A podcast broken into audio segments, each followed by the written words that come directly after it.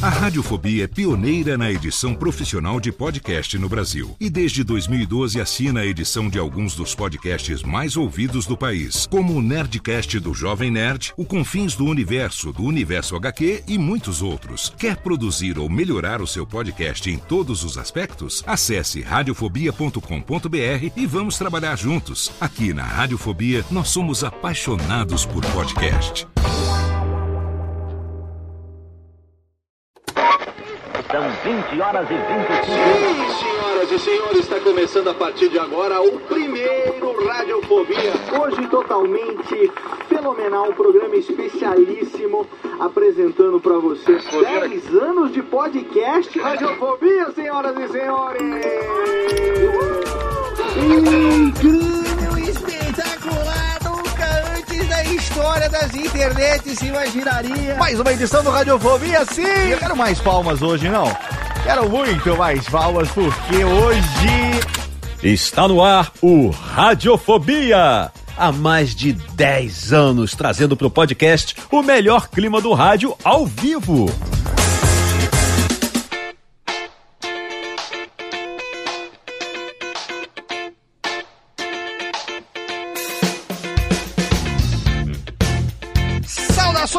Desocupado, eu sou Léo Lopes e tá no ar mais uma edição do seu Radiofobia ali. Sim, senhoras e senhores, diretamente da Radiofobia Podcast Network. Esse programinha que está aqui no seu 11 ano, olha que delícia. Chegando no final de 2019, chegamos, sobrevivemos. Estamos aí no mêsinho de Noel, que delícia. Começando agora os Gigobels. A gente está gravando aqui no Pretérito do Futuro, como todo mundo sabe, né? O tempo verbal oficial do podcast é o Pretérito do Futuro. Nós gravamos no passado algo que ainda irá acontecer, como esse programa que está sendo gravado em novembro, mas nós estamos aqui todos fingindo que estamos em dezembro já, na data da publicação. Estamos aqui fazendo aquilo que a gente mais sabe fazer, que é enganar as pessoas. E por falar em enganar as pessoas, a gente hoje traz aqui uma temática, uma temática totalmente fenomenal que nos hipnotiza, nos deixa. Olha, muitas vezes nos anima naqueles finais de semana que são totalmente apáticos, né? Nos anima naquelas madrugadas insones, que a gente não sabe o que fazer e hoje em dia nós temos milhões de opções e que pessoas como eu e um convidado que está aqui nesse programa hoje já fazemos, eu posso dizer que há mais de 30 anos e nós vamos explicar daqui a pouco o contexto disso, mas hoje nós vamos conversar por que que nós somos maníacos por séries, senhoras e senhores. Sim, exatamente.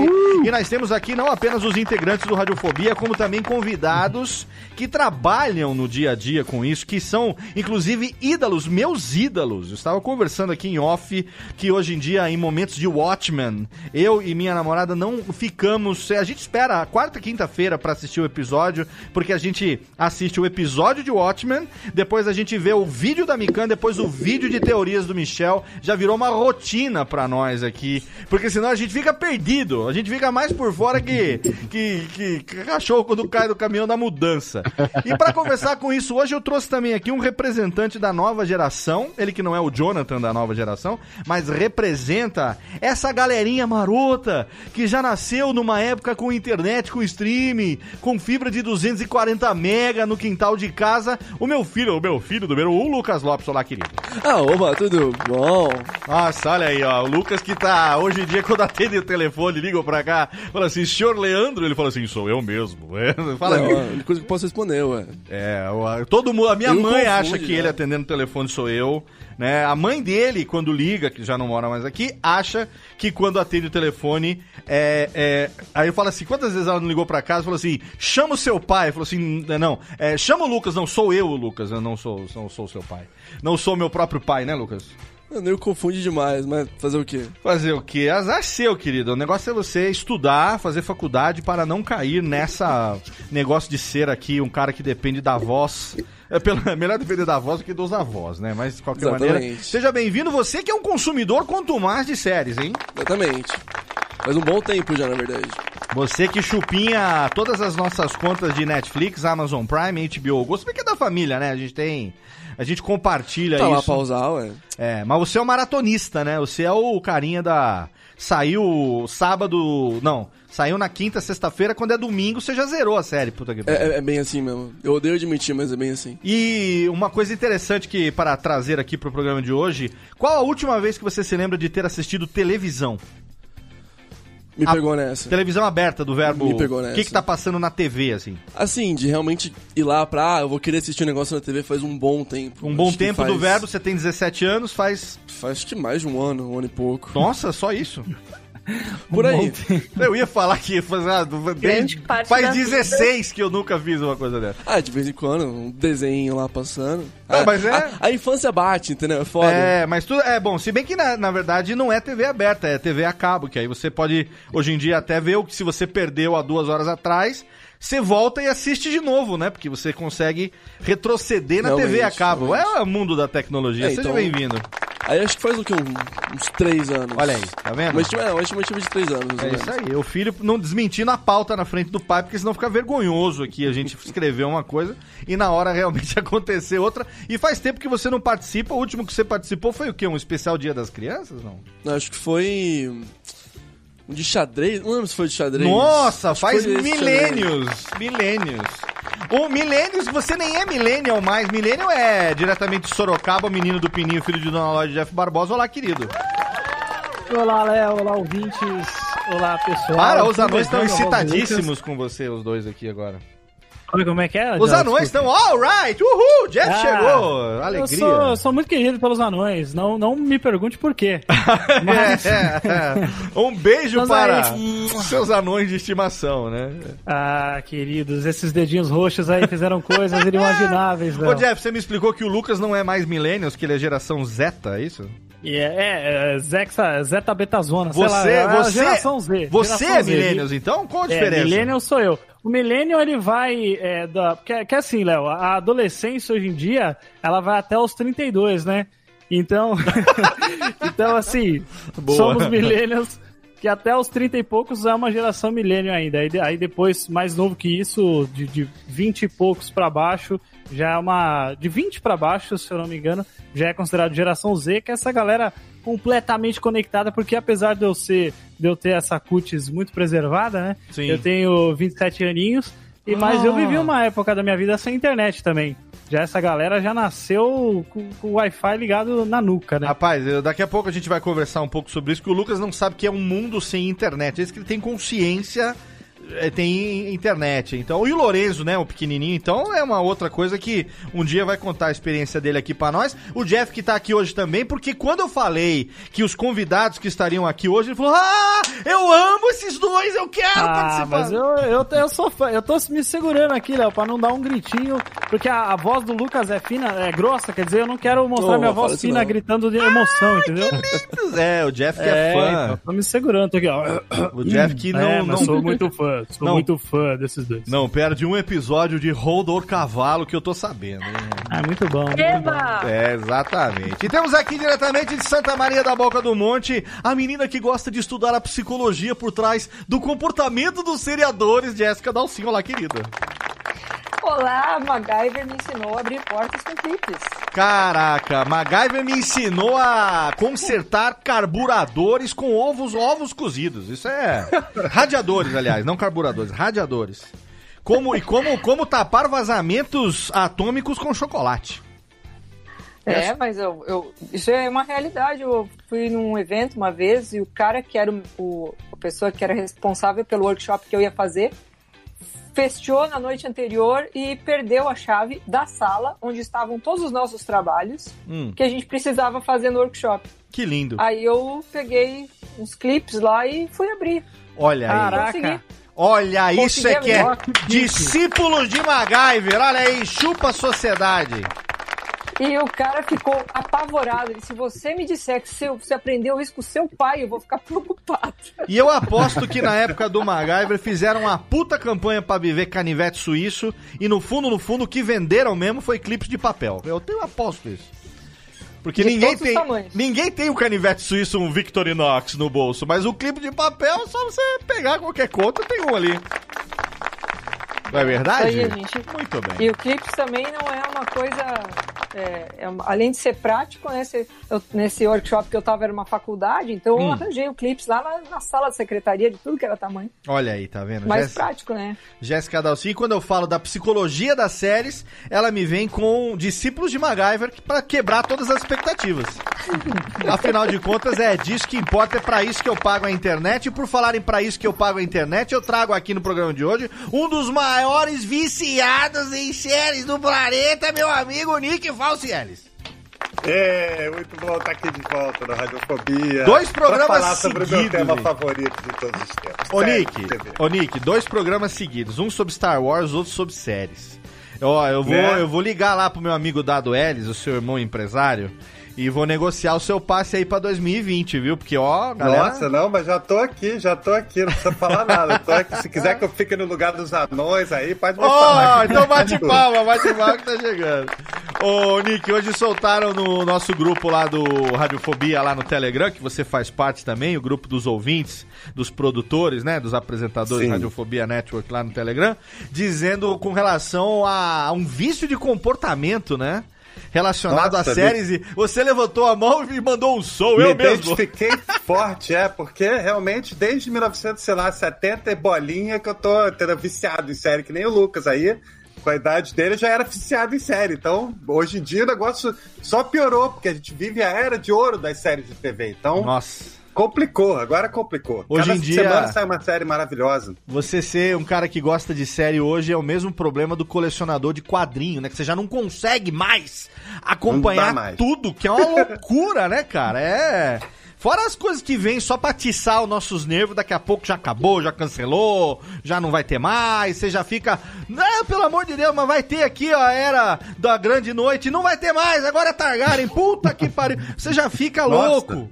Cara, eu vou falar um negócio pra você, nós estamos aqui tudo meio descontrolado, que nesse fim de ano agora, nós vamos dar uma engatada nos, nos, numas maratonas aí, de uns negócios que o Lucas já me indicou aqui, que eu já tô só de olho aqui pra saber o que que tá rolando. Mas olha só, gente, temos os nossos integrantes, temos o Nick aqui, que também é da casa, e é com uma honra muito grande que a gente tem hoje esses dois convidados, que não é brincadeira, eu acompanho eles agora com o Ótimo, principalmente, adoro o que eles fazem, a maneira como eles analisam. A gente teve o prazer de se encontrar agora recentemente no mês passado ou retrasado, já nem lembro, no evento do Spotify que teve lá em São Paulo. E aí foi lá que a gente cavou essa gravação que tá acontecendo neste momento pra gente falar sobre séries, começando pelas damas, diretamente lá do canal da Mikan, ela que também tem o Rodor Cavalo, aquele podcast junto com a Carol, que tem toda, olha, vou falar pra você, se você não conhece ainda, tem que assinar aí no seu, no seu feed, o link tá lá no post pra você acompanhar todos os episódios. Minha querida Mikan, a Miriam aqui com a gente hoje. Obrigada pelo convite, fico muito feliz de participar pela primeira vez aqui. E é isso, né? Somos loucos das séries. Pois é, a gente... Eu sou de algumas muito específicas. Sim, a gente, sa- a gente sabemos, quem acompanha o seu canal lá no dia a dia, quem acompanha a sua atividade nas redes sociais, sabe das séries que você é apaixonado, inclusive a foto de perfil tem um livrinho equilibrando da cabeça, né? Sim. A gente sabe, mas é muito legal, principalmente agora, né, que a gente é, tá tendo essa, essa efervescência aí de coisa nova, essa especulação também do que vem por aí, né? Que a gente fica nisso. E você é uma pessoa que pesquisa, isso eu acho muito legal. Você É, vai é atrás foda. de notícia, traz novidade. Por exemplo, agora, Watchmen. Watchmen tá acontecendo um negócio que eu sou, cara, eu não tenho tempo, eu sou preguiçoso. Eu comentei isso com a minha namorada essa semana. Falei, que delícia a gente poder acabar de ver um episódio de Watchmen, assistir o vídeo da Mikan e depois o vídeo de teorias lá do Série Maníacos. Por quê? Porque economiza de eu ter que ficar vendo Pitipídia, economiza o tempo de eu ter que ficar A procurando. gente faz a pesquisa para você. E a gente dá aquela audiência, aquele like, aquela inscrição do canal Marotinha. Fazemos aí uma, uma troca de Mas, ó, nada melhor do que você descartar um monte de Merlin que a gente ouve e ficar com aquilo que realmente pode ser. Principalmente também algo que me, me fascina muito, que são as teorias. e as especulações do que vem por aí. E se tem um cara que é bom de teoria, é esse que tá aqui com a gente hoje, que eu também agora posso ter o prazer de chamar de meu amigo Michel Arouca, hoje direto do! Série Maníacos, aqui no Radiofobia. Puxa vida! Valeu, Léo, galera do Radiofobia, que prazer estar aqui com vocês. É muito bom. E você falando aí da galera, dos viciados em séries, dos séries maníacos. Ah, como eu gosto disso. Eu vi, eu nem acredito que o meu trabalho é assistir séries, Léo. É, Cara, é um privilégio, sem tamanho. Quem diria, né, Michel, que isso seria É. hoje um trabalho. E não é só é um trabalho, como é um trabalho que dá um puta trabalho, hein? Sei. Não, tem muita gente. Minha sobrinha, né? Ela é novinha, ela tem 12 anos, o sonho dela é ser youtuber. Aí ela fica me vendo nos eventinhos e fala: É, ah, eu quero ser youtuber também, titio. Aí eu falo, amor, você sabe que o dia dura 17 horas, né? Quando você é youtuber, quando você cria conteúdo. Sim. É muito diferente. Dela, como assim? Não é só sentar e gravar e o vídeo tá pronto? Eu falei, não! Não! Tem muito mais. Então é, é muito gostoso, mas é puxadaço. Não tem nem o que falar. Na verdade, você poderia sentar e gravar. Você seria mais um daqueles que não dura dois meses. É, pode ser. Né? Tem essa também. é. Mas você sentar e fazer um trabalho de qualidade, com pesquisa. Porque assim, a gente tava comentando isso na abertura. A gente nunca viveu um momento tão. Eu gosto dessa palavra, uma vez eu decorei ela, nunca mais eu deixei de usar. A gente nunca viveu um momento tão profícuo para séries como esse momento que a gente está vivendo, não só por uma questão de é, um crescimento cada vez maior dos serviços de streaming sob demanda, que é uma questão de comportamento, que é um dos focos do programa de hoje, é, mas porque as pessoas querem, né? a demanda do, des- né, da- do comportamento é, das pessoas em assistir, em consumir conteúdo, que faz com que o mercado, aí fala, nossa, é o mercado de séries? Sim, é um mercado que a Oh. gente tem, e um puta de um mercado, um mercado bilionário, que movimenta uma grana gigantesca, haja visto Com aí certeza. as grandes produções que a gente tem, aí foram oito temporadas de Game of Thrones, foram quatro temporadas de Breaking Bad, foram tudo que a gente tá vendo, que são as cinco. Cinco de Cinco. Breaking Bad. Eu, Breaking Bad eu vou contar daqui a pouco uma história que quase que eu fui pro hospital por causa de Breaking Bad. Nossa. Eita. Eu vou quase que eu tive que ir no ortopedista. Não, não, não, não por isso, não por isso, porque eu acertei na receita, mas porque, o- mas porque eu quando resolvi fazer maratona de Breaking Bad, foi quando eu editei o Nerdcast sobre Breaking Bad, que já tava na terceira temporada, e eu nunca tinha visto. E aí eu comecei a... Tomei spoiler das primeiras três temporadas, resolvi fazer maratona... E é, eu passava a madrugada ouvindo, tipo, sete episódios na sequência, assistindo, deitado na cama com o celular, assim, me deu um problema no pescoço. Que eu não sabia o que estava acontecendo. Quando eu fui ver, era do, do- da postura de ficar assistindo na tela do celular na cama. Eu quase que É, eu fui. Breaking Neck mudou Bre- o nome. Boa, Jéssica, boa. Breaking Neck, exatamente. Meu Deus, a Mas Jéssica é- cada dia tá provando o seu valor. A aqui Jéssica é a melhor, melhor contratação de todos os tempos. Mas Não, o. pode mandar todo mundo embora. Bando, Jeff, pode desligar agora.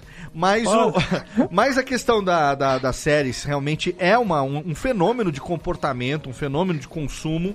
Né? A gente acha que agora o mais recente serviço de streaming que a gente tem aí, que não chegou ainda no Brasil, mas já começou as suas atividades, foi o Disney Plus. Infelizmente não tem no Brasil, meninas. Infeliz- infelizmente ainda não, a Ai, gente já. Um tem- absurdo. Absurdo, eu também acho. A gente já tem É, aí anunciados. HBO Max, uma série de coisas. Então, assim, antes da gente entrar na. HBO Max só 2021. Olha aí. Não chegou Antes, ainda, né? antes da gente entrar logo no que, que tá acontecendo agora, vamos, vamos, vamos entender um pouco aqui a, a história de cada um, a relação de cada um, porque uma coisa em comum que todo mundo que tá aqui, mesmo o Jeff, a Jéssica, que são integrantes do programa, e o Lucas, meu filho, que tá aqui, a, a razão de ter chamado hoje e tá com a casa cheia não foi pra encher de participantes, mas porque todos que estão aqui So- somos seriadores, somos apaixonados por séries, assistimos, consumimos bastante, só que consumimos de maneiras diferentes. E isso é que eu acho É legal isso aí. pra gente traver- trazer aqui essa diversidade e, e- e falar a respeito desse tema que é tão legal. Ah, vamos começar então pelo Nick. Nick, ah, vamos falar da primeira série que cada um, assim, sem muita, muita, muito contexto, porque até, até por conta de que somos muitos, mas você se lembra, Nick, da primeira série que você assistiu é, a- com esse comportamento, com essa postura de você esperar ou não ver a hora de sair o próximo episódio? Me lembro, eu era criança ainda e era o Homem de 6 milhões de dólares, Steve Austin. Steve Austin, exato. Olha isso. Era uma série bem tosca, mas que, tipo, é, tem uma ideia boa e vai inclusive ser refeita num filme agora. E essa série eu tinha o, o astronauta, né, o boneco, então eu adorava essa série. Então é uma série que realmente marcou assim, a, a primeira parte da minha vida. Cyborg, o homem de 6 milhões de dólares.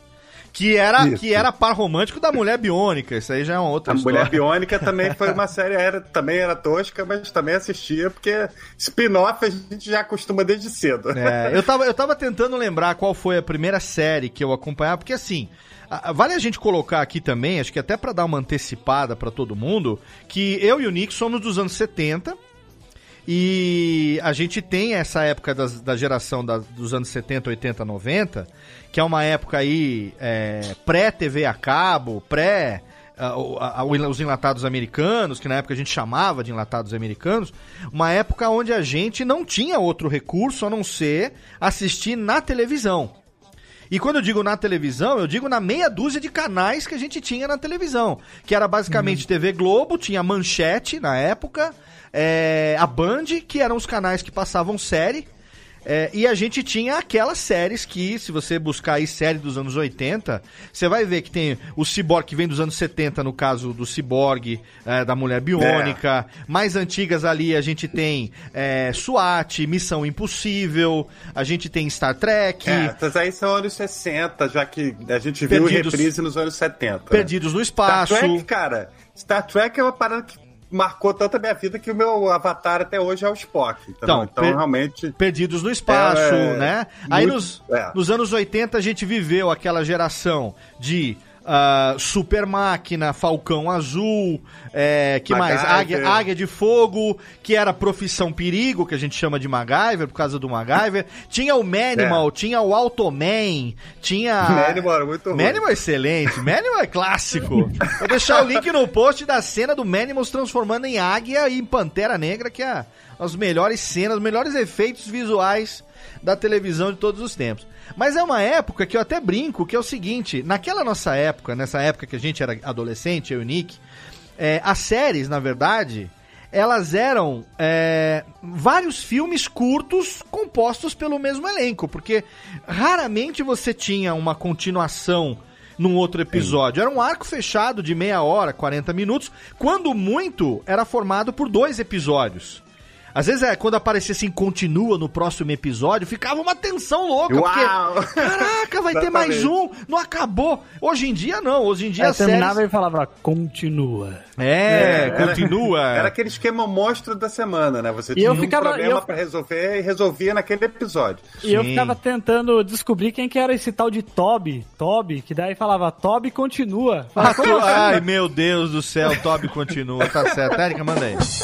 Ótimo, o Toby continua. E hoje em dia as séries elas são o contrário disso, né? É um filme, É. um filme longo formado por vários Às pequenos episódios. Às vezes longo demais que, que só quando chega, né? E só chega numa conclusão isso quando chega. É, anos ou temporadas depois de ter começado. né? Então você tá sempre é, criando situações e, e- e- e nós que serão ou não desatados nos próximos episódios. Então é algo totalmente diferente. Eu me lembro que acho que a primeira série que eu lembro de ter acompanhado e esperava os episódios foi realmente Profissão Perigo, foi o MacGyver. Na época da Globo, né? Na época pré-Faustão, onde Uhum, essas séries passavam no domingo de manhã. Você também, Jéssica? É, tinha Magnum também, né? Magno, não Magno, podemos deixar é. de falar. Ma Miami Vice, Havaí né? 5-0. Havaí Miami 5-0, exatamente. Alf, o, o é teimoso. Alf, o é teimoso. louco! Tá louco! Nossa, tinha aquela dos, dos alienígenas lá, como é que chamava? Eu esqueci, passava no SBT também. É, é o V. V, O V. cara, a batalha, A batalha final, final. a batalha final, bem lembrado, Michel. Então era uma outra época da gente consumir séries. Agora, é, vamos, a geração intermediária, vamos lá. Michel, Eu acho, fala, Nick. eu acho que a coisa começou a mudar com o Star Trek Deep Space Nine, que foi quando eles começaram a ter, tipo, essa liberdade de esticar uma história por uma temporada, entendeu? Então eles davam enganada, parecia que era o monstro da semana, mas a coisa acabou, você tinha aquele arco maior rolando por trás, né? O Michel vai saber explicar isso muito melhor que eu. Não, mas é- eu, eu tô adorando ouvir vocês porque eu sou um menino que nasceu em 83. Então, nos anos 90, eu já era uma criança nerd assistindo Godinho na TV lá, todas essas produções da TV aberta brasileira. MacGyver, Alf, eu adorava Um Amor de Família na Band. Então, era, era- era meio até que um, um programa de família. A gente sentava pra assistir Um Amor de Família, né? Sem contar É, que tinha até- as serinhas tipo Vic, Punk, Barrados E no Baile. punk, caralho, eu adorava muito, cara. Barrados E- no e eu- baile, né? Primo Cruzado. Primo Cruzado. Puta. Arnold era da hora. Eu via muito. Aí já chega aos que eu assistia. E- e- imagina, imagina a frustração de você não ter a, a ideia de continuidade.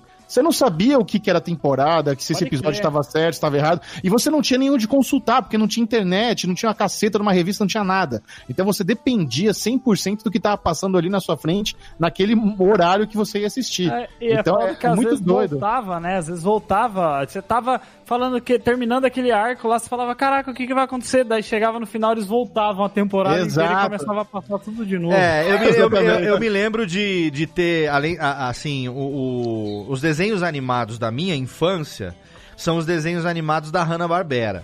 Que são desenhos curtinhos, de 5, 6 minutos, que tem uma historinha fechada, um arcozinho fechado ali, geralmente os mesmos personagens vivendo situações e tal. E aí chegaram esses desenhos dos anos 80, que acho que os que realmente foram marcantes nessa questão de continuidade, de histórias, foram, que eu me lembre, Thundercats e Caverna do Dragão. Porra. Que, Sem dúvida. Que tinham essa expectativa do que, que vai acontecer, do que, que vai acontecer, e já começaram a fuder a nossa psicologia infantil, porque não entregava aquela merda, você não sabia o que, que ia. E outra, você só tinha a TV aberta e era aquele horário. Você, imagina você, uma criança, um jovem infante, numa casa que, quando muito, tinha uma televisão, que já era luxo, tendo que querendo assistir naquele horário, porque se não passasse naquele horário, sabe Jaga quando que vai reprisar, se vai reprisar ou não. Tendo que disputar novela com a avó, futebol com o pai, com o tio. E era um negócio injusto. Então, é- é, hoje em dia você tem tudo na ponta da mão, na, na- na palma da mão, na ponta do dedo, e você consegue assistir a série inteira numa chutada. É, um- é, pra quem é seriador da, da- da- dos velhos tempos que nem nós, nossa, é um presente, hein, Nick? É um. Nossa. Nossa, É. fora a qualidade das séries de hoje em dia, né, cara? Pô, cada, sé... cada episódio é tipo tem produção de um filme. Pô, pega o Mandaloriano, a série, a Disney não chegou aqui ainda, mas vamos falar bem, né? Não, é, estamos que é assistindo, isso, né? cara? Locadora Pô, cada, do. cada episódio 15 milhões de dólares. É um absurdo. O streaming, do, o streaming do Paulo Coelho tá aí pra isso, nós estamos aí aproveitando, Exato. não estamos deixando de consumir. Paul quando, Rabbit, né? quando chegar, mas é assim, quando chegar, nós vamos assinar também, vamos, vamos dar dinheiro pra Disney também, vamos. Nós não estamos fazendo isso porque eles não quiseram vir aqui pra nós pagar eles. É, como nós não é. vamos deixar de assistir os episódios enquanto estão acontecendo. É que Ô, senão tá spoiler no Twitter no dia seguinte. Exato. Ô, Miriam, Pois é, o a Twitter gente, tá fervilhando lá de gift do, do, do Mandaloriano. A gente tava falando aqui agora do, do das, dessas séries, e você começou a falar, agora começou a chegar naquelas que eu lembro. Como é que foi pra, pra você, é, qu- quais as, é, esse comportamento de seriador, você se lembra que ele surgiu em, em- com quais séries na, na sua infância? Pra mim, pergunta? É. Aham, sim, pra você. Então, eu via muito na TV aberta. é, eu via coisas tipo Três é Demais, Nossa, via Punk, via Blossom. Punk e Blossom são algumas das minhas primeiras memórias. Eu era bem pequena e eu já via reprise, porque são séries mais antigas e eu sou uma criança dos anos 90. Então, eu, em 95, 96, eu era bem pequena ainda. E o que eu lembro, assim, de série, de acompanhar mesmo e ver toda semana e assistir de cabo a rabo foi Friends. Que, obviamente, quando eu comecei a assistir já eram reprises, né? Mas em algum momento eu alcancei. E lá em casa a gente via muito, porque minha mãe é professora de inglês. E se existe um, uma coisa básica em todos os cursos de inglês da vida é passar em episódio de Friends. então ela usava muito Friends para planejar a aula. E a gente assistia muito. E uma coisa que acontecia é que logo desde o começo, assim, eu e meu irmão, assim que a gente aprendeu a ler, a gente via coisa legendada em casa. Ah, então, legal. a gente, quando conseguiu ter TV a cabo, começou a ver no Warner Channel sempre Friends com legenda. Na Sony primeiro. Oi? Passava na Sony antes. Sim, mas quando a gente pegou TV a cabo em casa, eu já assistia na Warner Channel. Ah. Já foi mais pra frente. Eu sou novinha, Michel. é verdade. E aí eu lembro quando saiu a última temporada, que aí a gente acompanhou semana a semana e viu o finale, que estreou só um pouquinho depois aqui no Brasil, né? Depois da, dos Estados Unidos. E aí foi Excelente. isso. Excelente. Essa foi a primeira série que eu acompanhei muito. Cara, que legal. E você, menino Jeff, que é um pouco mais jovem do que a Mikan, você se lembra da- da- das primeiras séries que você acompanhou ou não?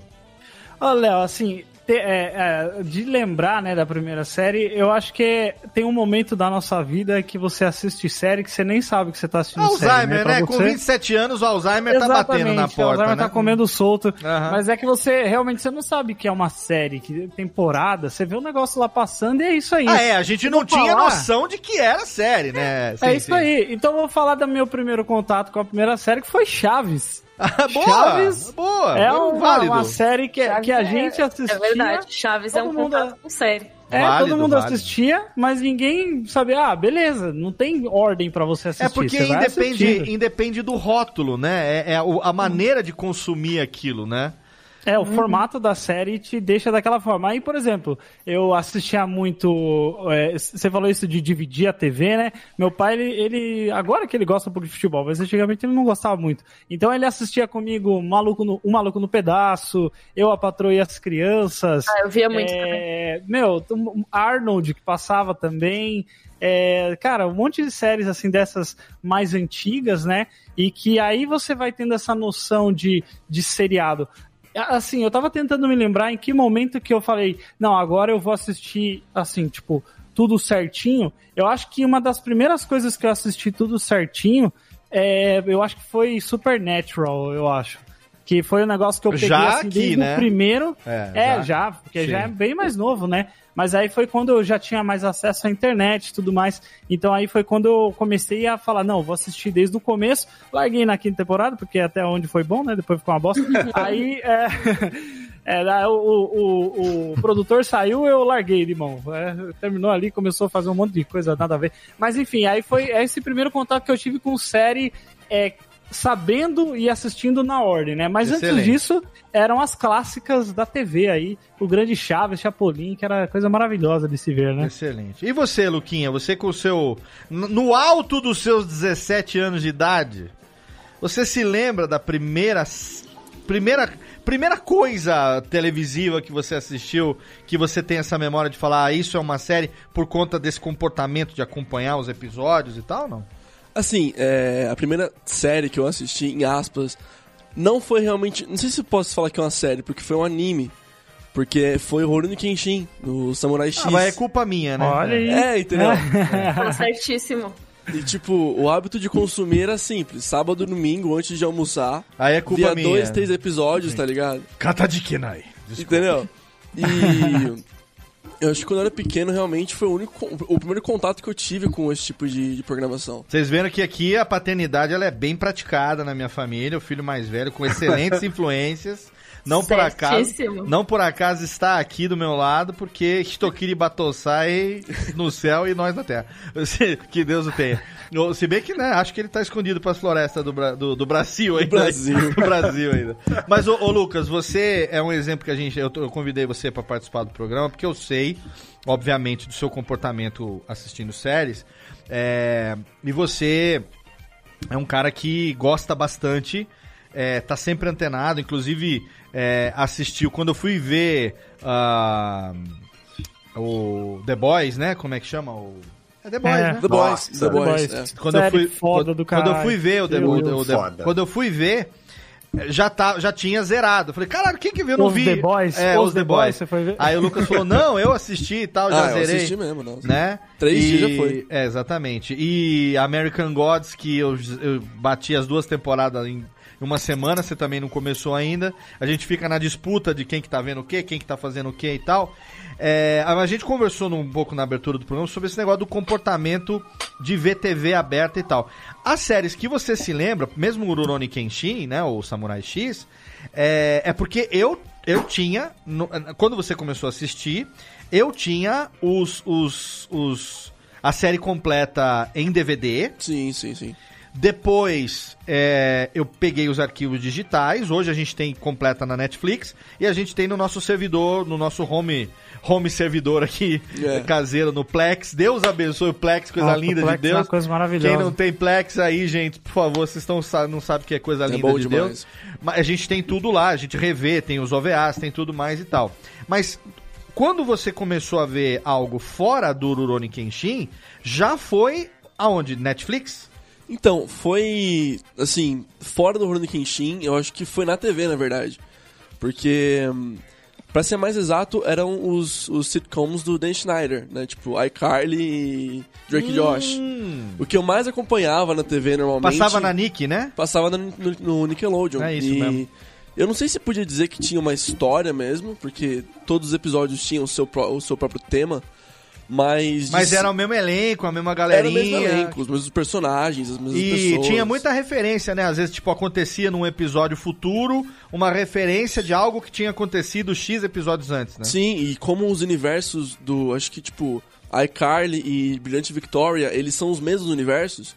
Eles faziam tipo uns crossovers, assim. Chupa a crise nas infinitas terras aí que tá tendo agora. Que... O crossover mais ousado de todos os tempos. Ai, Carly e, e E, que e já Isaac fazia... Code também. Isaac né? Code, olha aí. Já Sim, fazia. ele- Da hora. Eles tinham aparecido no show da Amanda também, não tinham? Que era aquele da Amanda Bynes. E esse Olha. Menino, mais velho. Porque esse eu lembro que eu via. E esse Isaac Code, se vocês não lembram, é o filho do Ross, de Friends. Nossa Isso eu não, não lembrava. É, É, Viu, o mas o, o É, Lucas... o o Lucas... Que tá em Riverdale agora? Não sei. É, tá em É, Riverdale. Não. Mas o- é ele, mas é ele. Caramba. O Lucas levantou uma questão que eu acho legal a gente colocar aqui agora. Ah, o, o Mikan e Michel, a gente, a gente pode barra precisa... Michan e Miquel, Michan e Michan, Miquel. Michan e Miquel. A gente pode, barra, precisa fazer uma distinção entre sitcom e série? Ou a gente pode botar tudo no mesmo pacote?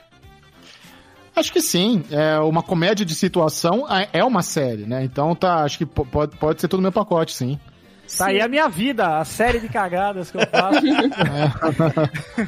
Mas é, eu acho que tudo é considerado série. Até se você for pensar, séries animadas são séries também, na minha Sim. opinião. Boa. É porque tem muitos certeza. puristas, né? O purista fala, não, isso aí não Ah, é então série, a, isso aí então é a um- gente, a gente pode considerar como série, então, para efeito aqui do nosso programa de hoje, tudo aquilo que é, é disponibilizado numa sequência é, e, que, e que tem uma, uma, uma continuidade e também tem um, um fim, né? Porque ela, ela é dividida em temporadas.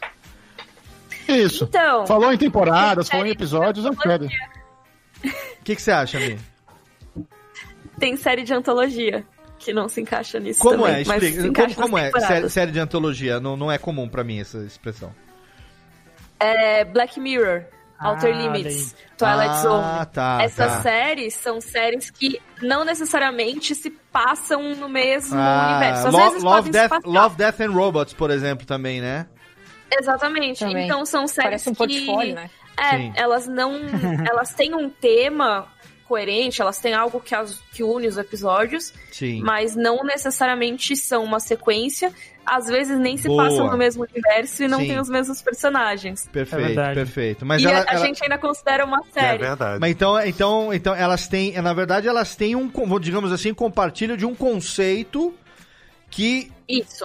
justifica o porquê a- das- dos episódios serem é, isolados, como no caso de Black Mirror ou Love, Death and Robots, por exemplo, é, ou uma série, digamos, convencional, é, como agora Watchmen, que a gente está acompanhando, é, que é, deixa, hum, é, como é que é, aquele, aquele caminho de, de, de, de pão para você ir acompanhando e descobrindo o que está acontecendo. A gente tem as- os, do- as- os dois casos. Isso a gente chama É, de e tem série... o, tem o American Crime Story também, que é a primeira temporada Ah, foi do, do Jay Simpson, a segunda foi do Versace, a terceira vai ser do Bill Clinton. Então aí os temas é por temporada. Ah, você tem uma temática diferente por temporada também.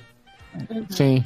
Então, É. assim, e uma coisa que a gente já sabe que é, não impacta é, na questão da série ou não é a questão da periodicidade, né? Porque a gente tem aí, é, não necessariamente a periodicidade é um fator determinante, né? A gente tem agora mais recentemente séries que são produzidas é, de uma maneira, de uma vez só, e já tivemos aí a disponibilização de temporadas completas, algo que, a meu ver, parece que tá, tá, tá deixando de existir um pouco mais recentemente, e voltou-se a utilizar aquela coisa da, da publicação periódica. Via de regra, o mais comum é o semanal, né? Ou não? Sim, eu acho que sim. A Netflix que mudou muito isso, né? De jogar a temporada inteira, mas o normal sempre foi semanal. Mas algumas séries, às vezes, até tem um hiato maior, né? Se você pegar, por exemplo, o Kirby Your Enthusiasm da HBO com o Larry Sim. David, Sherlock também, né? ele tá em hiato há algum tempo e vai revoltar. Vai o Kirby vai voltar agora em 2020, né? Então, é realmente, regra, regra, não existe.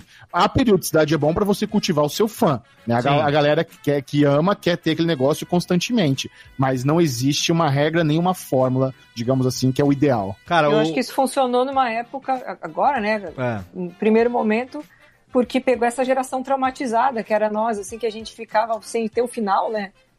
Lá nos anos 80, anos 90. então- Ó, Caverna do Dragão, né? Nossa, É, e aí, oh meu Deus, está a série completa, Mas preciso Oh, ver. meu parece Deus. que hoje. Aí agora já tá virando a Parece página. que hoje em dia. A gente já se acostumou. Parece que hoje em dia, mesmo aquelas que não tem final, por exemplo, aquelas séries que são canceladas, tipo na Netflix, eles ainda tentam fazer um finalzinho, mais ou menos, né, pra ela, pra terminar pelo menos de uma forma um pouco decente. Ah, mas não né, não, não, o não, fã, não. Marco, né? Mar- Marco Polo, Sense8 Marco Polo assim, tava né? acompanhando. Acho que eu e Eduardo Spor, as únicas pessoas que assistiam Marco Polo Eu no planeta. também, mas era muito caro. é. Não, não, tudo bem, mas Meu irmão viu o Marco Polo inteira e eu vi por osmose. cara, Porque eu trabalhava em casa e eu não tinha lugar pra trabalhar, eu ficava na sala trabalhando e ele vem no Marco Polo. Aí eu às vezes, quem é esse aqui? Ah, isso aqui, o que que é? E aí eu assisti, sei lá, metade da série por osmose. deixar o vídeo do Porta dos Fundos dessa semana, que é Não Tô Entendendo, pra quem não sabe do que a Miriam tá falando.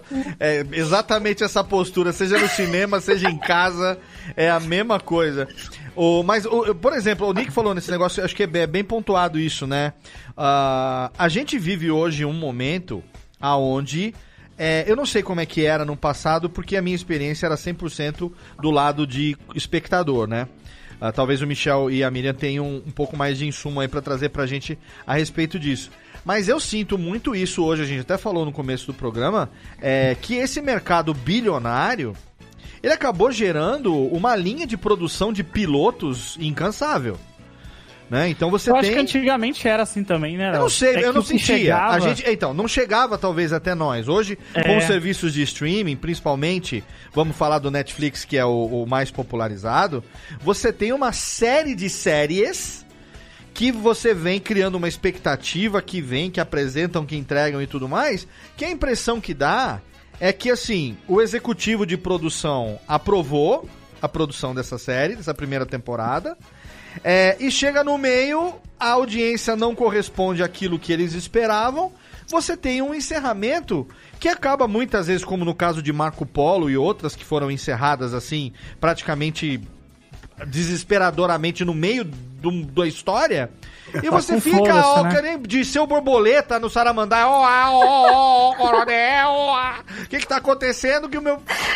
Eu O joguei... meme do John Travolta, né? Que ele É, né? eu, quer dizer, ô Tênica, joga um reverb aqui de tô puto. Eu joguei a minha vida fora durante esses 20 episódios que eu vi.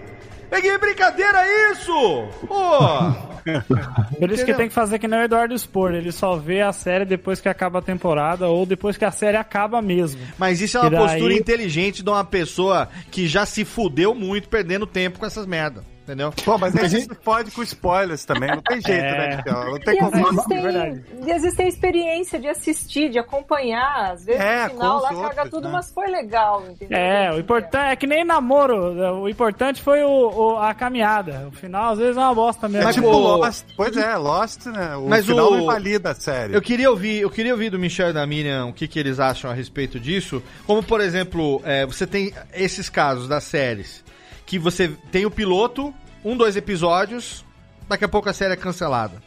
Ou o caso, por exemplo, do, do The Long Night, que criou-se uma puta de uma expectativa com relação a essa. Eu vou falar a palavra que a Miriam detesta, mas essa frequência, essa prequela.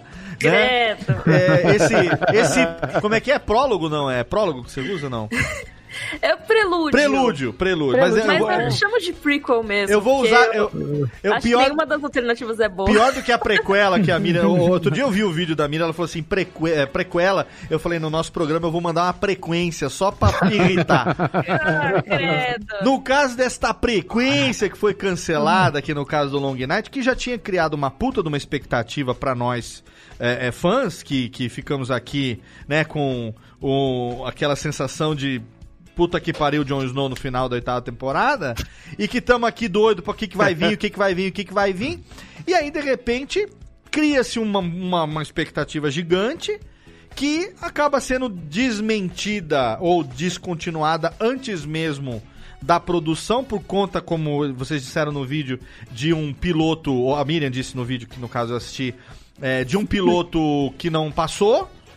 E a gente acaba agora tendo uma expectativa dos, dos Targaryen, que eu já tô batendo palma que nem aquela foca maluca, e que vai saber o que, que vai acontecer também. O- Como que é? Esse mercado, ele é realmente é, é- é tão fudido assim em termos de é, aceitação do público? Porque é uma grana gigantesca. O que que tá determinando o que fica e o que não fica?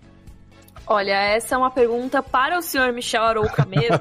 Apesar de a gente ter falado muito de GOT, é, eu vou deixar pro Michel responder a parte dos pilotos, porque ele é o cara que vê todos os pilotos da face da Terra. É verdade, é verdade. Mas- O Aroca tem esse dom. Sobre GOT, só pra é, recapitular pra quem não, não entendeu o que tá acontecendo, é, ia até a série The Long Night, encomendaram um piloto, o piloto ficou aparentemente péssimo, porque cancelaram, e Foi do logo em D&D? seguida... Foi do D&D? Não, não, Não. Era da Jane Goldman, se eu não me engano. Poxa. E aí eles já anunciaram em seguida que ia ter uma outra série com 10 episódios já encomendados. Eles nem pediram piloto, chamada é, Blood of the Dragon, que é Sangue do Dragão, Sim. falando sobre a família Targaryen. Então, só resumão das notícias. Michel, sobre piloto é com você. Não, mas é legal. É que, assim, a- é muito interessante como a, Net- a Netflix meio que está moldando a indústria de uma forma diferenciada, tanto na questão do cancelamento, como na questão de encomendas de séries no geral. Porque, primeiro que, assim, o relacionamento que todo canal quer ter com sua audiência nas redes sociais é o descoladão. Que a Netflix faz super bem isso. A Netflix é excelente no Twitter, é excelente no Facebook, eles mandam super bem. E hoje em dia, com como você está muito próximo da sua audiência, fica chato cancelar uma série. É, é visto com maus olhos. Isso por muitos anos acontecia, só que você não tinha com quem reclamar. Que a série foi cancelada lá nos Estados Unidos pela NBC, você mandar um tweet, ele nem vai saber que você existe. Hoje em dia, não. Hoje em dia, comoção de fãs pode mudar muitas coisas. Teve uma série chamada Jericho, que foi cancelada nos Estados Unidos, e eles tinham um negócio lá do, do amendoim. E a galera mandou milhões de amendoim pra emissora, acho que era a ABC nos Estados Unidos, e eles voltaram atrás e descancelaram o Jericho. E a forma como eles encomendam séries hoje em dia é assim. Isso eu vou falar o padrão da TV aberta americana, né? Que é CBS, ABC, CW e NBC. Eles dão luz verde para um episódio, episódio piloto. Os executivos vão lá, assistem, aprovam, beleza? Dão luz verde para 13 episódios. Durante esses 13 episódios é o período de teste. Eles vão vendo como é que a audiência vai. Tá subindo, tá descendo, tá subindo, descendo. Aí eles vão lá e fazem o famoso back nine, que é a temporada completa, e encomendam mais nove episódios para ter 22 episódios. Na TV a cabo sempre foi diferente. Que é o que a HBO faz. Eles encomendam o primeiro episódio, se gostaram, já dão luz verde pra temporada inteira, porque a temporada inteira deles é mais curta. Certo. É 10, 8 episódios. Aham. Nesse aí da, da Long Night, o negócio deve ter sido tão ruim, porque, cara, eles estavam com um elenco estelar, eles estavam com um assunto que a galera queria assistir, e mesmo assim eles resolveram passar o facão. Então, quando eles passaram o facão, eles, eles literalmente queimaram alguns milhões de dólares. Porque eles já estavam com a estrutura dessa série toda preparada lá na Irlanda, eles pagaram o cachê de todo o elenco por pelo menos alguns episódios e só aproveitaram o primeiro. Então, a Netflix, o que ela faz é o seguinte: eles têm uma aposta muito louca. Porque no padrão da Netflix é encomendar duas temporadas de uma só vez. Às vezes a gente fica com esse negócio, ah, vai ter segunda, vai ter segunda. É muito raro não ter segunda temporada A, de uma a gente vê agora o Witcher, por exemplo, né? Que nem estreou e já confirmaram a segunda temporada já no anúncio, né? Ex- excel- É, excelente. Anéis também, da Prime, né? Sim, esse- esse- exatamente. A- Até, mas assim, é o normal deles. Por O quê? nego Porque botou o eles- Henry Cavill na banheira, viu o negócio do trailer e já falou: Ah, segunda temporada, puta que pariu. Já Sim. viu aqueles Mas- pelos lá? né? É brincadeira. Mas a, gente, a gente- mas a gente não pode deixar de tirar o chapéu pra Netflix porque realmente são apostas. Por exemplo, The Away, que é uma série que eu adorava, foi cancelada sem final. E é uma série. E pra eles é ruim. É a galera no Twitter enchendo o saco, querendo Sim. saber. Uma, uma série misteriosa. Mas era uma série cara, difícil, que poucas pessoas assistiam. Como o Marco Polo, eles- né? Marco Polo também passou pela mesma situação, né? E, e Marco Polo foi uma das primeiras séries originais da Netflix. Então eles ainda estavam meio que enten- entendendo como é que funciona. sim. O, Ma- o elenco, o elenco de Marco Polo acho que veio na primeira CCXP aqui em São Paulo. Até, Não, até você- opor- foi, foi, foi foda. E, Foi. eu, e era uma série, pra quem gosta de história, né? É, puta, foi uma série fantástica. Eu ficava, eu ficava esperando, né, cara? E, nossa, desde aquelas aberturas e tal, eh, era uma expectativa. Foi no começo, Ah. né? E de repente cortar e não ter uma conclusão é frustrante pra gente. É frustrante pra Total. caralho, né? Então, e ninguém quer isso. E hoje em dia tem muita série que é cancelada e eles nem avisam que foi cancelado. Por exemplo, o mecanismo foi cancelado e não foi oficialmente cancelado. Não vai ter mais. Mas a Netflix não fala isso, não saiu um release falando net foi cancelado, sabe? A gente sabe pelo por conversar com a galera da indústria, as pessoas que trabalharam na série e tal. Eu conheço alguém que trabalhou. É uma mas- estratégia de evitar aquela celeuma da reclamação. Celeuma é outra Exato. palavra que eu uso muito também, que eu não sei o que significa, mas é legal. É, É tipo, agora é- eles fazem tipo ghosting da série. Isso, muito bem. Isso, Perfeito. Sumiram, nunca exatamente. mais mandou notícias. É. Exatamente, é aquela- exato. Aí é aquela coisa do. Você vai esquecendo Sumiu. pela falta de notícias, some. É que nem aquele parente que. Cadê? Aquela tia morreu tem uns 40 anos. Não fez a menor Ó, conta. É teve, teve- uma série do Hugh Jackman que foi cancelada depois de um episódio. Hoje em dia, isso, não- isso não existe mais. Muito dificilmente uma série vai ser cancelada depois de um episódio na TV aberta americana. Isso aconteceu algumas vezes no começo dos anos 2000. Ainda mais com o Rio Jackman ainda, né? Pois é, uma, uma série musical com o Hugh Jackman foi durar. Tem o, o cara, o, o ator que faz o Watchman hoje, que é o senador Keane, ele teve uma série chamada Lone Star, que também foi cancelada no segundo ou terceiro episódio já. Então é, é muito louco como Esse isso. cara é muito bom, ele é aquele cara maluco lá do Mad Men, depois eu Isso. dele. Ele é muito bom. eu, muito gosto- bom esse ator. eu gosto dele pra caramba também. E Michel, deixa eu perguntar uma Fala coisa, aí, fala, Michel, você acha que a gente vai ver esse, esse piloto algum dia do Long Night ou esquece? Eu acho que não. Eu assisti, eu acho que dois pilotos que não foram ao ar na minha vida, que foi um do Aquaman e um da Mulher Maravilha. O piloto do Lost, Ah. que nunca foi pro ar, tem Caralho. também. Eu já lembro de ter visto. É, tem. Tem o É piloto que difícil. nunca. O piloto extra-oficial. Tem o piloto oficial, que a gente viu. Sim. E tem o piloto, tipo, o protopiloto, que eu lembro de ter visto o protopiloto de Lost. É verdade, tem. Mas eu acho que não. Eu acho que a HBO não vai deixar isso aí vazar, não. Vai. É, com certeza não. Ô, ô, Léo, é, vocês estavam falando de piloto, né? É Aí tipo co- aí o cara que era- vomita na festa de. O cara que. Só, só interromper rapidinho, Jeff, pra continuar no piloto. É tipo tudo o cara bem, que. não, O cara não que importa, vomita. não O cara que vomita na bodas de ouro do vô e da avó, sabe? Aquela coisa de. Tá todo mundo ali e tal, de repente o cara tá filmando, aí pega aquele neto manguaça e. bah, essa não vai pro vídeo da família, essa fica. É isso. Essa fica fora. Fica fora, É, exato. é Manda, aí. Jeff. Qual é, Jeff? Ô, Léo, não, você tava falando, né, sobre a- o primeiro contato com série e tudo mais, né? Eu, eu- esse meu primeiro contato com, por exemplo, com, com o Supernatural, né, vendo certinho, foi tão louco que quando eu, ba- eu baixei o episódio escrito piloto, que era o primeiro episódio, aí eu falei, tá, mas quem é o piloto? Ah, lá vem. É Eu, não, infante. eu juro, eu juro, eu Ai, não sabia que era piloto. Eu ficava, Ô, tá, mas é, é um Jeff, carro fantasma? É um Você carro tá, fantasma que você ele tá, você tá fazendo a folga do Pedro? A técnica já tá engatando aqui a 12, tá? Só pra avisar. É porque o sem graça falta e o, o Zé Graça tem que aparecer. né? É, mas você, você, já foi melhor do que isso. Eu, eu, eu tô me decepcionado com você. Não, mas essa piada é real mesmo. Eu- eu- foi uma piada, mas é real. É, isso explica muito do Alzheimer aos 27 anos que você tá passando agora. Isso é, é realmente Ô, Léo, Léo. Léo, mas ó, uma coisa que seria pior se eu ter Alzheimer. É, pelo menos eu não tenho Alzheimer, né? Quer dizer, eu já esqueci Alzheimer. Tá, mas essa foi boa, já, mas eu gostei. Olha Ah, só. obrigado, obrigado. Olha só, olha só, é só pra não mandar você embora por justa causa. É o seguinte, ó, vamos fazer uma pausa rapidinho aqui, já foi uma hora, de quase uma hora de programa. A gente vai rapidinho aqui pra nossa sessão aqui de cartinhas do Totô, porque chegamos aqui no mês de Noel, temos que mandar os recadinhos aqui, a Radiofobia não vai parar nesse fim de ano, a gente continua aqui, os anões e o Jeff vão trabalhar na véspera de Natal, o meu, o meu, de... meu pininho tá apitando Tá o tempo todo. pitando bonitinho. Já já a gente volta com esse episódio totalmente maníaco por série do seu Radiofobia.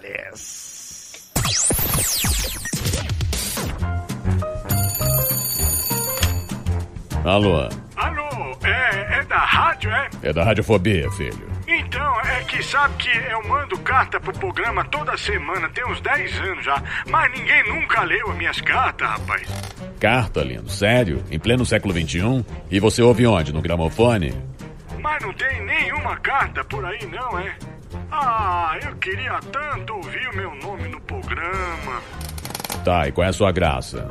É Ostrogésilo, Ostrogésilo.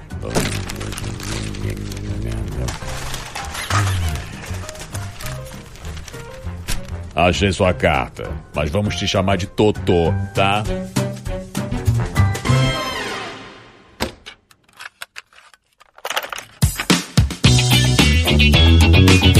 E chegamos então ao nosso último bloco de recadalhos, o último bloco de cartinhas aqui do Totô de 2019. Um ano que tá acabando, mas um ano que foi excelente pro Radiofobia Podcast.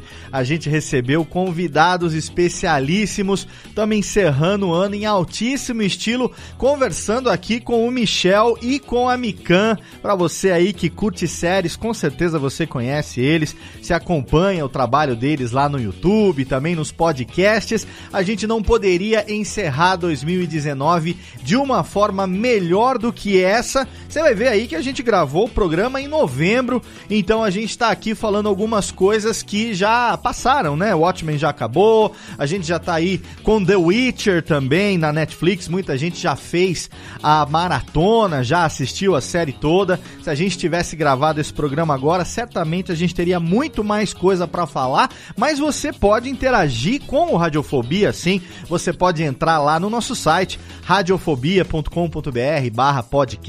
Você pode deixar o seu comentário no post do episódio. Você pode seguir o arroba Radiofobia no Twitter e também curtir a nossa fanpage que é facebook.com barra Radiofobia Podcast e tem lá também no post o link para as redes sociais de todo mundo que participou desse programa para você poder interagir. Antes de dar aqui os meus agradecimentos finais de 2019, eu quero deixar aqui o recado e também o agradecimento ao nosso parceiro de hospedagem HostGator, um dos melhores serviços de hospedagem do mundo. A gente já está na HostGator desde 2010 Todos os sites da Radiofobia, podcast multimídia, são hospedados em HostGator e você que é nosso ouvinte tem até 60% de desconto em vários planos. É só você entrar lá em radiofobia.com.br barra podcast, procurar pelo banner da HostGator, que tem ali o Snap,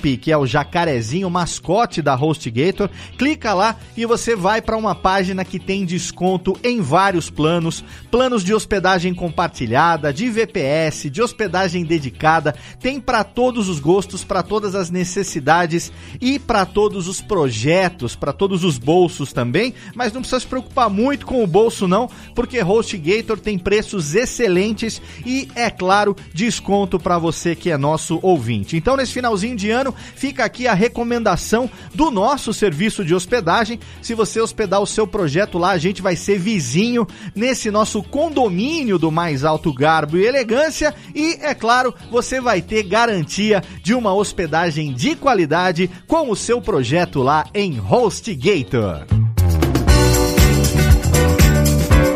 Nesse mês de dezembro, quando a gente achava que já tinha terminado o ano, eis que Antônio Viviani, ele mesmo, coprodutor do podcast Voz Off, juntamente com o Nicola Lauleta, um programa que já bateu dois anos, já comemorou dois anos. Tem um episódio recente do Voz Off que é o número 30. Olha só, o Voz Off número 30 desse mês de dezembro de 2019, um programa especial com o próprio Antônio Viviani como convidado. Ele que nesse mês de dezembro, mais especificamente no dia 16 de dezembro, celebrou 45 anos de carreira. O Nicola e o Fernando resolveram fazer ali uma homenagem surpresa pro Antônio Viviani. Então fica ali o link para você que quiser ouvir, se você não ouviu ainda, se você não assina, o Voz Off é um podcast mensal produzido pelo Antônio Viviani e pelo Nicola Lauleta e publicado aqui na Radiofobia Podcast Network, trazendo as grandes vozes da publicidade, do rádio e da locução do Brasil. Grandes locutores, grandes comunicadores, vozes que com certeza você vai reconhecer dos comerciais de televisão, do rádio, pessoas que estão aí há muitas e muitas décadas na estrada, que são referência para profissionais da voz, comunicadores como eu, que também sou radialista, locutor. Essas pessoas são ídolos e a gente tem a honra de ter esse acervo de entrevistas da história da vida dessas pessoas no podcast Voz Off, que é publicado mensalmente aqui. Mas a novidade é que o Antônio Viviani, nesse finalzinho de ano, tira da gaveta um projeto que estava guardado desde 2013, que é o Texto Sentido. O Texto Sentido é o novo podcast do Antônio Viviani, publicado aqui na Radiofobia Podcast Network, um podcast semanal que o Antônio Viviani vai fazer narrações, interpretações, locuções de textos, de colaborações enviadas por você. Se você quiser, se você tem um texto, um poema, se você tem aí algo que você ache bacana para você ouvir na voz do Antônio Viviani, você pode mandar a sua colaboração e quem sabe em breve o Antônio Viviani não vai fazer a interpretação de um texto seu e criar um episódio desse novo podcast que é o Texto Sentido. Um podcast curto, tem menos de 4 minutos por episódio, mas é um podcast muito bacana, com a narração, é claro, com a voz, com a interpretação do inconfundível Antônio Viviani, que você pode ouvir no feed geral da Radiofobia Podcast Network, ou então você pode assinar o feed próprio do Texto Sentido, que está em todas as plataformas, é claro, em todos os agregadores para Android, para iOS e também, é claro, no Google Podcasts, no Apple Podcasts e também no Spotify. Então tem o um link lá no post para você ouvir o texto sentido. Já temos dois episódios no ar. O primeiro episódio, o Antônio Viviani fez a interpretação de um texto de autoria dele mesmo, chamado Sede, e o mais recente, o texto sentido 2, ele fez a interpretação de um texto chamado Natal, é claro, publicado agora às vésperas do Natal. Então fica aí a recomendação para você ouvir o novo podcast da casa com assinatura com o padrão Antônio Viviani de qualidade. É o texto Sentido, o novo podcast da Radiofobia Podcast Network.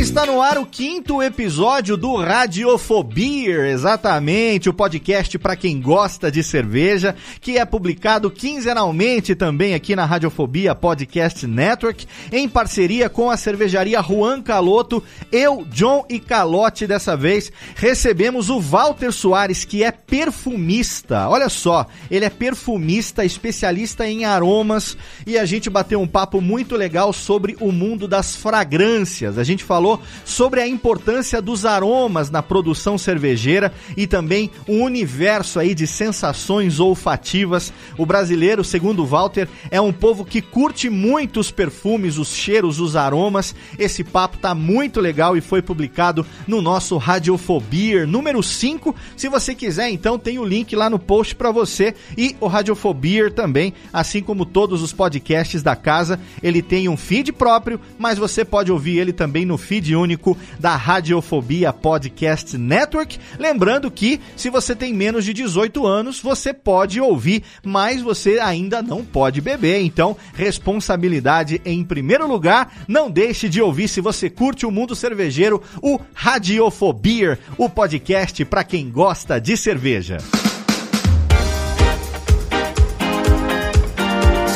E eu quero também deixar aqui o convite para você participar do nosso grupo aberto no Telegram. Olha aí que legal, um grupo aberto formado por produtores, apresentadores e ouvintes dos podcasts da Radiofobia Podcast Network. Tem muita galera conhecida lá também, Luquinhas, André Gordirro, Nick Ellis, muitos amigos lá, Tato Tarkan, Professor Mauri, lá da Rede Geek. E é claro, todos os integrantes do podcast Radiofobia, também tá lá o John e o Calote lá do Radiofobia, Jeff Paiva, todo mundo ali no nosso grupo para você poder interagir no dia a dia. Ali a gente publica em primeiro lugar, em primeira mão, as artes dos episódios, a gente dá spoilerzinho ali, adianta quais as pautas que estão sendo gravadas. E a gente bate papo, troca ideia, conta piada, enfim, é um grupo muito legal, já tem mais de 150 participantes. E conforme prometido agora em 2020, a gente vai marcar um encontro com toda essa galera. Vamos decidir ainda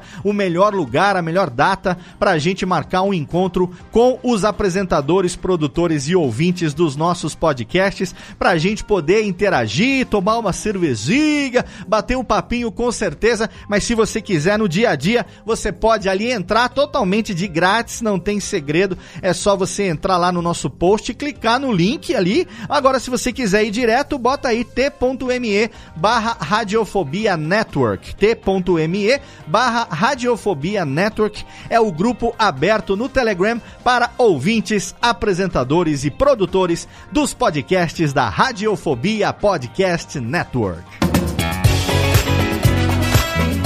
E assim chegamos ao final de 2019 no Radiofobia. Muito obrigado a você aí, ouvinte, você que nos acompanha há 10 anos. A gente está entrando agora em 2020, o ano em que a gente vai celebrar 11 anos no ar e estamos aí trazendo sempre pessoas que você gosta, batendo papos interessantes, trazendo pessoal aí da internet, do rádio, da TV, do stand-up, do YouTube. Muita galera legal. Radiofobia, você sabe, é um programa de entrevistas e bate-papo que é feito ao vivo, sem edição, com inserção em tempo real de trilhas e vinhetas, emulando no podcast o melhor clima do rádio ao vivo, que é o que eu gosto de fazer, é a minha paixão e continuamos aí em 2020 também trazendo para você muito mais episódios do Radiofobia, interagindo com a gente, você pode mandar também a sugestão de tema, a sugestão de convidado, o que é que você quer ouvir aqui no Radiofobia em 2020. Então fica aqui, em nome de toda a equipe radiofobética,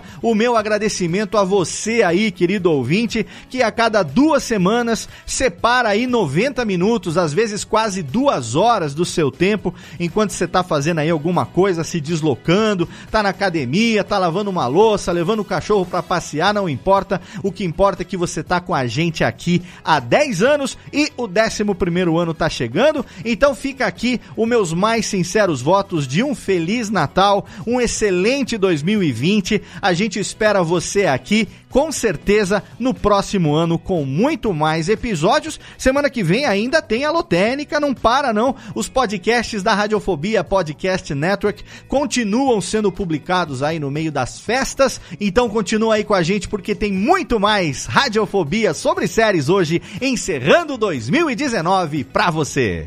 Radiofobia. Radiofobia. Radiofobia. Radiofobia. Radiofobia.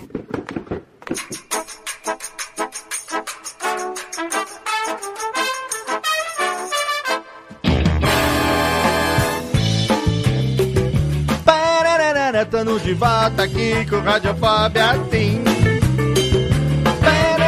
Tamo de volta falando sobre séries com esse bando de malucos por séries aqui hoje. Verdadeiramente fazendo aqui já o nosso querido jabazinho para Michel Arouca e. Somos maníacos por séries aqui.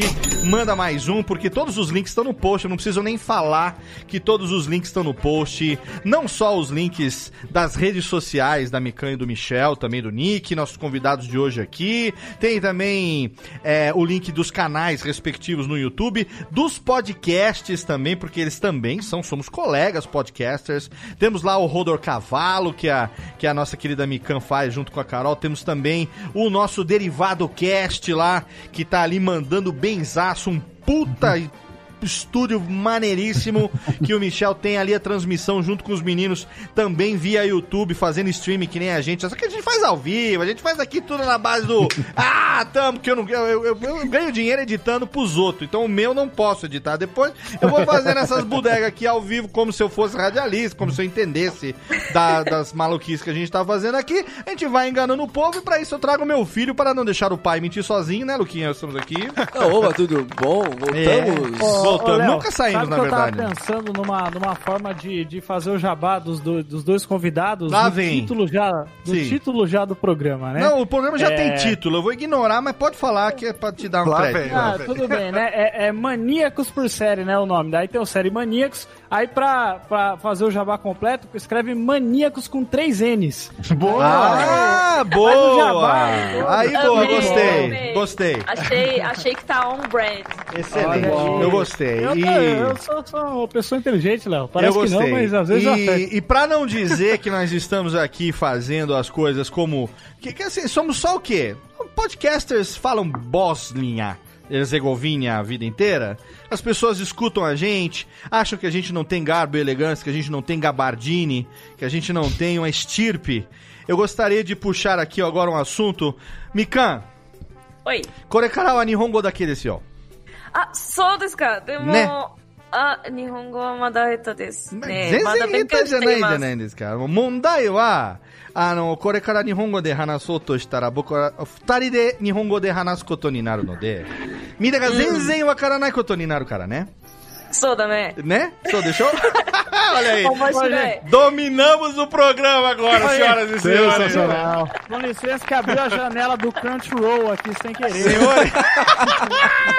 Olha aí. Aqui, cara, eu, o, o- não sei quem foi que me falou, acho que foi a minha namorada que falou assim, ela fala japonês, você sabia, né? Eu falei, não. Como assim? É, ela fala japonês. Falei, ah, você tá de sacanagem comigo. Eu vou falar japonês com ela. Eu, vou, né, eu, eu pensei, eu que me acho o, o, o cara que falou. Falei assim, que eu já falei isso com outras pessoas no programa, que as pessoas não duraram o primeiro, né? Vamos falar. Sério? A Mika mandou um com a puta numa pronúncia. Ele tem esse jeitinho de falar que quem manja de japonês sabe que é um jeito. Caraca, ó, tô respeito aqui, puta que pariu, ó. Ai, que vergonha. Lindeza do mundo. Kunai janai. Olha, Jeff. A única palavra Olha, que eu o Jeff falar, manda. não entendo nada, mas da minha experiência de assistir um bilhão de filmes japoneses, acho que vocês estão muito bem. Tamo Ah, bem. assim, ó, eu não entendi nada, mas assim, deu pra ver que vocês são bons, porque se tivesse a legenda, Pois é. eu tenho certeza que era um anime. Então, Tá fluente, né? Ah, que excelente. Olha, olha que legal, legal demais estar com essa nossa galera aqui. É claro que além dos convidados, temos a presença também do Jeff e a presença também da Jéssica, os nossos queridos integrantes. E não podemos deixar de falar, é claro, do meu querido irmãozinho do coração, Nick Falsi Ellis. que é um dos maiores seriadores, um cara. Cara, que quantos finais de semana você fica em casa ao longo do ano vendo séries, seu Nick? Todos, todos. todos.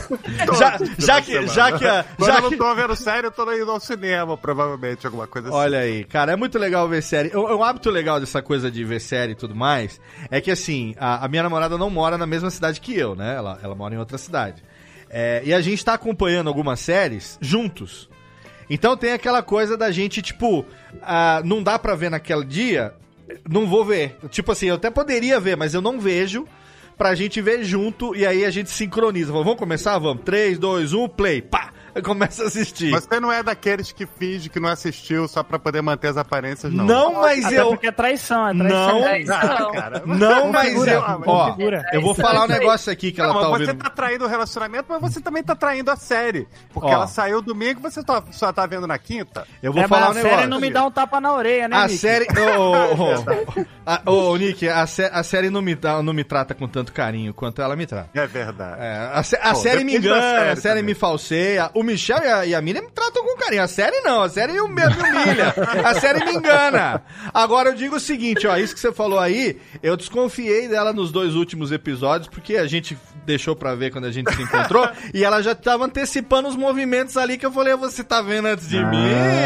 Ah, aí ela falou assim, não, não, eu só sou boa nas interpretações das coisas que estão acontecendo. Além É de a me... natureza humana, meu amigo. É, mas eu, não, eu acho que não. Eu acho que é uma. uma- ela, ela é muito boa em ler as coisas, em, em antecipar Boa, os negócios. É, Sou bom em ler também, eu leio a resenha e depois eu vou assistir. Ah, é, né? Bonitão. É, mas isso, ó, isso é uma coisa legal, hein? Porque é uma coisa legal das dicas, né? Quando você, por exemplo, sai, a, a série tem, sei lá, nove episódios, como é o caso, o caso do Watchmen agora, você já tem a resenha dos nove episódios, né? Que são divulgadas com antecedência. E é uma coisa legal lá do canal do Michel, lá do Série Maníacos, que eu gosto, que na parte das teorias, ele já fica meio que ante... Olha, o, a descrição do quinto episódio diz que a tentativa de fuga do Osimandias, no seu, ou Osimandias, como a Miriam gosta de falar, vai acontecer isso, não sei o que e tal. Eu falei, caraca, é lógico, velho, eu vou ler a descrição do episódio, que tá ali. É muito doido o negócio desse. Como é que é pra vocês essa coisa de trabalhar? Até falamos na abertura do programa, né? O Michel falou de brincadeira, mas assim, uma brincadeira totalmente séria.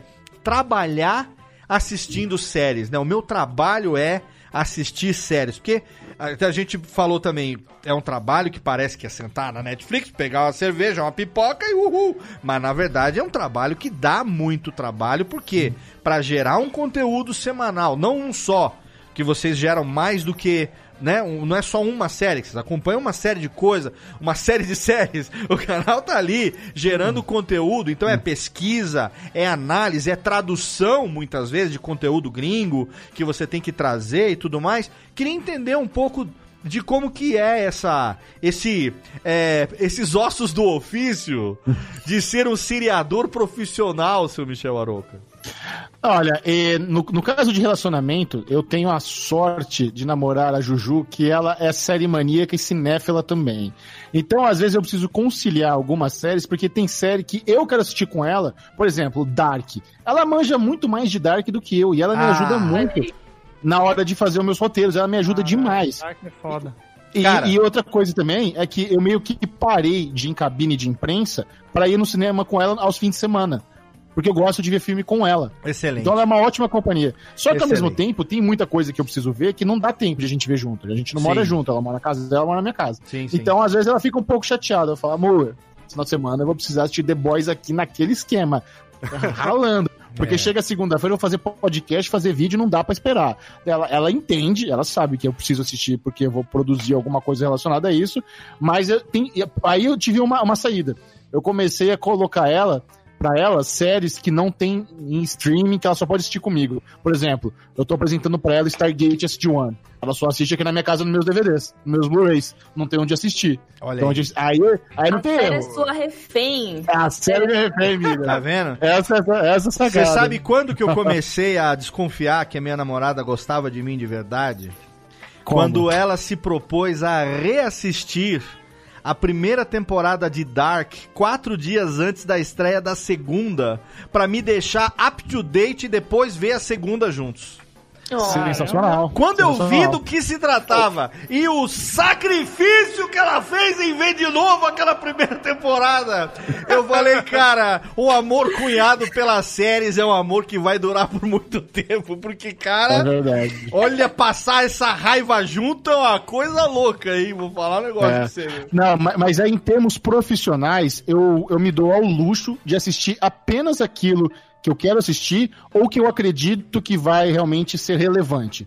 É, como isso é legal. Eu, é, como eu sou o editor-chefe do site, do Série Maníacos, como eu sou apresentador do canal, eu Uhum. não, é, é muito, por exemplo, eu não, não trabalho com omelete, não tenho um editor falando que eu tenho que assistir. Eu assisto o que eu quiser. Sim. Então, depois de tantos anos trabalhando com séries, eu já consigo meio que ter um radar muito bom do que vai ser realmente relevante. Então aí é legal, eu, consigo, eu, não, eu não fico sobrecarregado com um bando de porcaria e eu. É, é o melhor relacionamento que eu tenho com, com, tra, com o trabalho é esse, sabe? Eu poder assistir o que eu realmente quero. Excelente. É, é legal, é legal isso que eu, eu assisto muito o canal do Michel pra, pra realmente ver. A gente que, né, trabalha bastante, não tem muito tempo pra parar pra ver série bosta, né? E aí, pra você A descobrir... vida é muito curta pra ver série É, bosta. aí, aí às vezes você tá, tá ali no envolvimento, aí ela fica uma merda, você não sabe se você larga, você continua. Então eu geralmente assisto bastante os vídeos lá. Por exemplo, do, a segunda temporada de. Eu gostei da primeira temporada de 30 Reasons Why. Aí a segunda, eu vi gente falando mais ou menos. Eu falei, não, vou ver o que o Caruca tá falando. Aí eu vi, eu falei, realmente, eu não preciso assistir isso, não. Deixa quieto, É. eu vou acreditar nele, porque não dá pra você ficar perdendo tanto tempo assim. né? Exato. É, a gente tem que ser, a gente como espectador, é, e que, como o Jeff falou, é, tem que ser também um tanto quanto seletivo, né? Porque o tempo que a gente É. tem, não dá pra gente fazer de tudo. Mas eu imagino vocês, é legal ver essa posição do, do Michel, de não se obrigar é, editorialmente falar sobre qualquer coisa, porque senão isso também significaria uma perda de tempo de você estar vendo algo só pra dizer, ah, mas como é que esse canal tão renomado não falou sobre É, aquela é, série é. Lore é Y? impossível. É impossível. Hoje em dia sai tanta coisa que não dá pra você falar de tudo sendo uma pessoa só. Sabe? Se você tem, tem, por exemplo, o Michel, ele tem pessoas que trabalham com ele que podem ver as outras séries e Aham. fazer é, as resenhas. Então ele, pessoa, Michel, não precisa ver tudo. Mas exigir que um canal fale de todas as séries, mesmo o Série Maníacos, tipo, que é um canal focado só em séries, é impossível porque tem muita coisa saindo. Hoje em dia não dá nem pra assistir, quanto mais produzir conteúdo sobre tudo. E pra É, você, o- ô, ô, Miriam, queria saber, é, além de produzir conteúdo é, sobre séries, a gente sabe que você é muito apaixonada por, por muitas séries, ou por, por algumas em específico, mais especialmente, Sim. mas a gente sabe que tem essa coisa de fã e que, e, ao mesmo tempo, é produtor de conteúdo, né? É, rola uma separação da paixão de fã é, com a visão analítica é, do produtor de conteúdo, com base no que tá rolando, com base no que você gostaria de, é, versus aquilo que realmente está acontecendo. É, porque assim, eu percebo uma uma sobriedade muito grande naquilo que você produz, sabe? Gente- Eu sei que você gosta muito de GOT, por exemplo, e tal, mas é, tem, tem vídeos que são é, extremamente todos na verdade, mas que são extremamente é, preocupados com o contexto, com a parte histórica, análise dos livros e tudo mais, mas ao mesmo tempo tem uma necessidade de é, se posicionar com relação, olha, gente, está acontecendo isso, é uma coisa que é, foi cancelada por conta disso, tem uma pesquisa por trás. tudo. Como que você separa ou, ou você não se preocupa? É uma coisa muito mais orgânica e natural para você do que nós espectadores imaginamos. Cara, pra mim é muito natural, porque eu hoje originalmente eu sou jornalista, né? Aham. Na, na formação. Então já rolou bastante de eu falar de coisas que eu gosto. É, e às vezes não, não serem as melhores notícias a respeito. E também já rolou de eu falar, tipo, coisas positivas de coisas que eu não gosto. Então, assim, eu já tive que cobrir de todos os jeitos, sabe? Coisas que eu gosto e que eu não gosto. Então, pra trazer o conteúdo, eu tento ter um pouco de isenção, sabe? De- Aham. Eu tento. Eu tento pensar um pouco o que, que o meu público vai querer saber, o que, que é, eu posso trazer de informação útil nesse caso. É, mas é claro que pra pautar o canal, eu me pauto muito no que eu gosto. Sim, claro. Então, que nem o Michel falou, que ele não, não, vai, não vai assistir tudo, ele vai assistir o que ele gosta, o que ele acha que é legal pro canal dele. Pra mim também é, é esse o caso. Tanto que uma coisa que, na real, voltando mais ainda, uma coisa que eu tenho feito é não ver nem todas as coisas que eu gosto. Porque eu percebi que correr contra o relógio às vezes prejudica um pouco o conteúdo. Então eu gosto de fazer uma coisa que eu demoro um pouco mais, porque eu sou meio lerda pra fazer conteúdo. Tem gente que consegue fazer muito rápido. Aham. Eu demoro. Então, eu percebi que era melhor eu ver as coisas devagarinho e aí sim fazer. E então, assim, tem, tem séries que não dá pra fazer isso. Por exemplo, o Ghost eu não consigo fazer isso. Porque se eu demorar um dia pra fazer o negócio, a galera já surta. Sim. Mas, mas, por exemplo, o Watchmen a gente conseguiu fazer um negócio legal. Que a gente faz no dia seguinte a gravação e o vídeo só sai na quarta. Não, então eu- a gente tem um dia inteiro pra pensar. Sim. Bati no microfone, desculpa. A gente tem um dia inteiro pra pensar. E aí, depois mais tempinho pra editar e tudo mais, e esse conteúdo sai. E eu acho que essa distância também ajuda muito. Eu acho que ajuda a ser um pouco menos passional na hora de É, falar. Essa sabe? semana eu fiz um. Eu fiz um, uma- um experimento. Hum. Quando eu não vi ainda o que foi essa- esse domingo foi qual o episódio de Watch? Foi o Cinco. quarto, o 5, não vi ainda. Eu não vi, eu não vi o 5 ainda, mas a irmã da minha mulher viu, falou que é muito bom. Eu não vi ainda.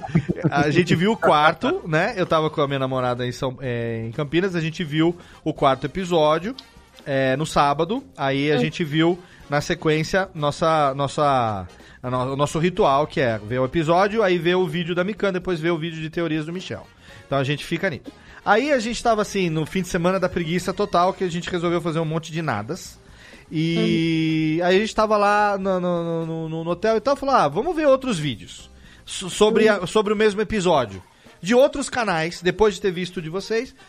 Foi um experimento que eu acabei fazendo, assim, totalmente inesperado, sem programação nenhuma, porque a gente tava totalmente de preguiça e resolvi assistir vídeo de outros três canais que também comentam semanalmente os episódios. Que não vamos citar nomes, por favor. Lógico que eu não vou, não serei indelicado.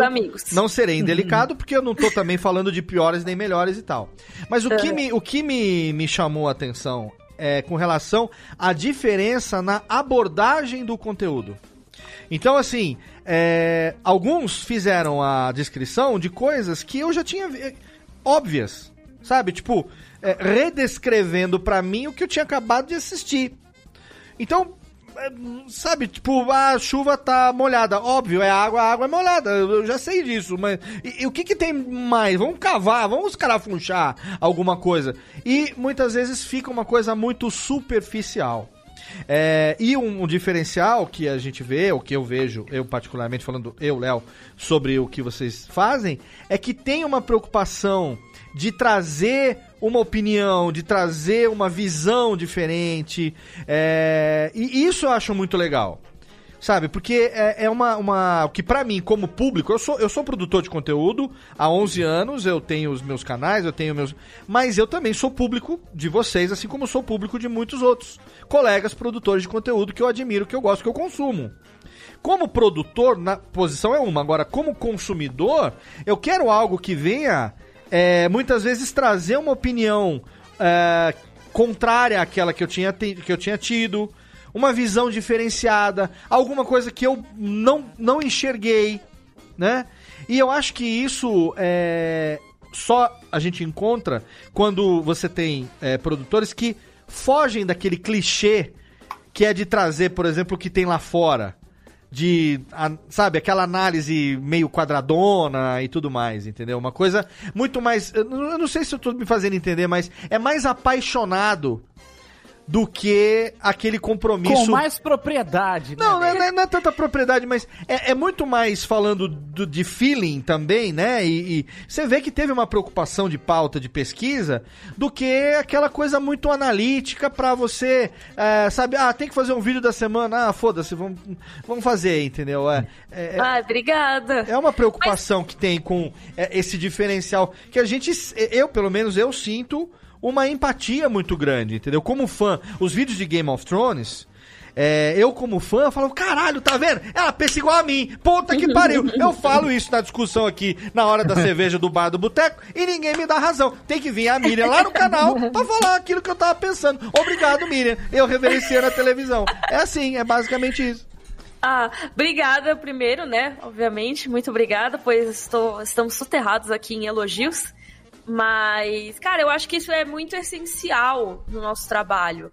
Porque se a gente só for falar uma lista de coisas, assim, tem wiki para isso, sabe? Tem, tem fóruns que as pessoas podem é, ir procurar e as pessoas podem ler por elas mesmas. Uma coisa que eu sempre gostei muito de trazer nos meus vídeos, tipo de Vídeos aprofundados, principalmente, né? Porque eu faço alguns outros formatos no canal, mas quando eu vou falar de GOT com a Carol, ou quando eu vou falar de Watchmen com o Michel, quando eu vou fazer algum vídeo sobre The Handmaid's Tale, eu, eu falo coisas que eu gosto, eu gostaria de, de ver, sabe? Então, assim, coisas que eu gosto de ficar cavucando, é, gosto de pirar em teorias, e aí é bom porque o Michel é louco das teorias também, e aí a gente pode ficar pirando loucamente juntos. Mas é tudo coisa que eu, como fã, gostaria de ver. Por isso que eu provavelmente não cobriria uma série que eu não fosse fã. Porque, tipo, pra que que eu vou falar desse assunto? Eu não, eu não me sentiria tão apaixonada, sabe? Eu só ia ficar, "Ah, beleza, o pessoal tá pedindo, eu vou fazer. Mas nunca funciona. Excelente. E você, Michel, como é que é pra você essa rotina? Você já explicou um pouco, é claro, relacionada à, à seleção e como você. Eu acho muito legal exatamente esse posicionamento, né? De você ter até essa, essa liberdade. Isso também faz a diferença pra quem acompanha, de perceber que não é uma coisa de, ah, eu tenho que falar um pouquinho sobre tudo que é tendência, entendeu? E focar naquilo que você realmente gosta, né?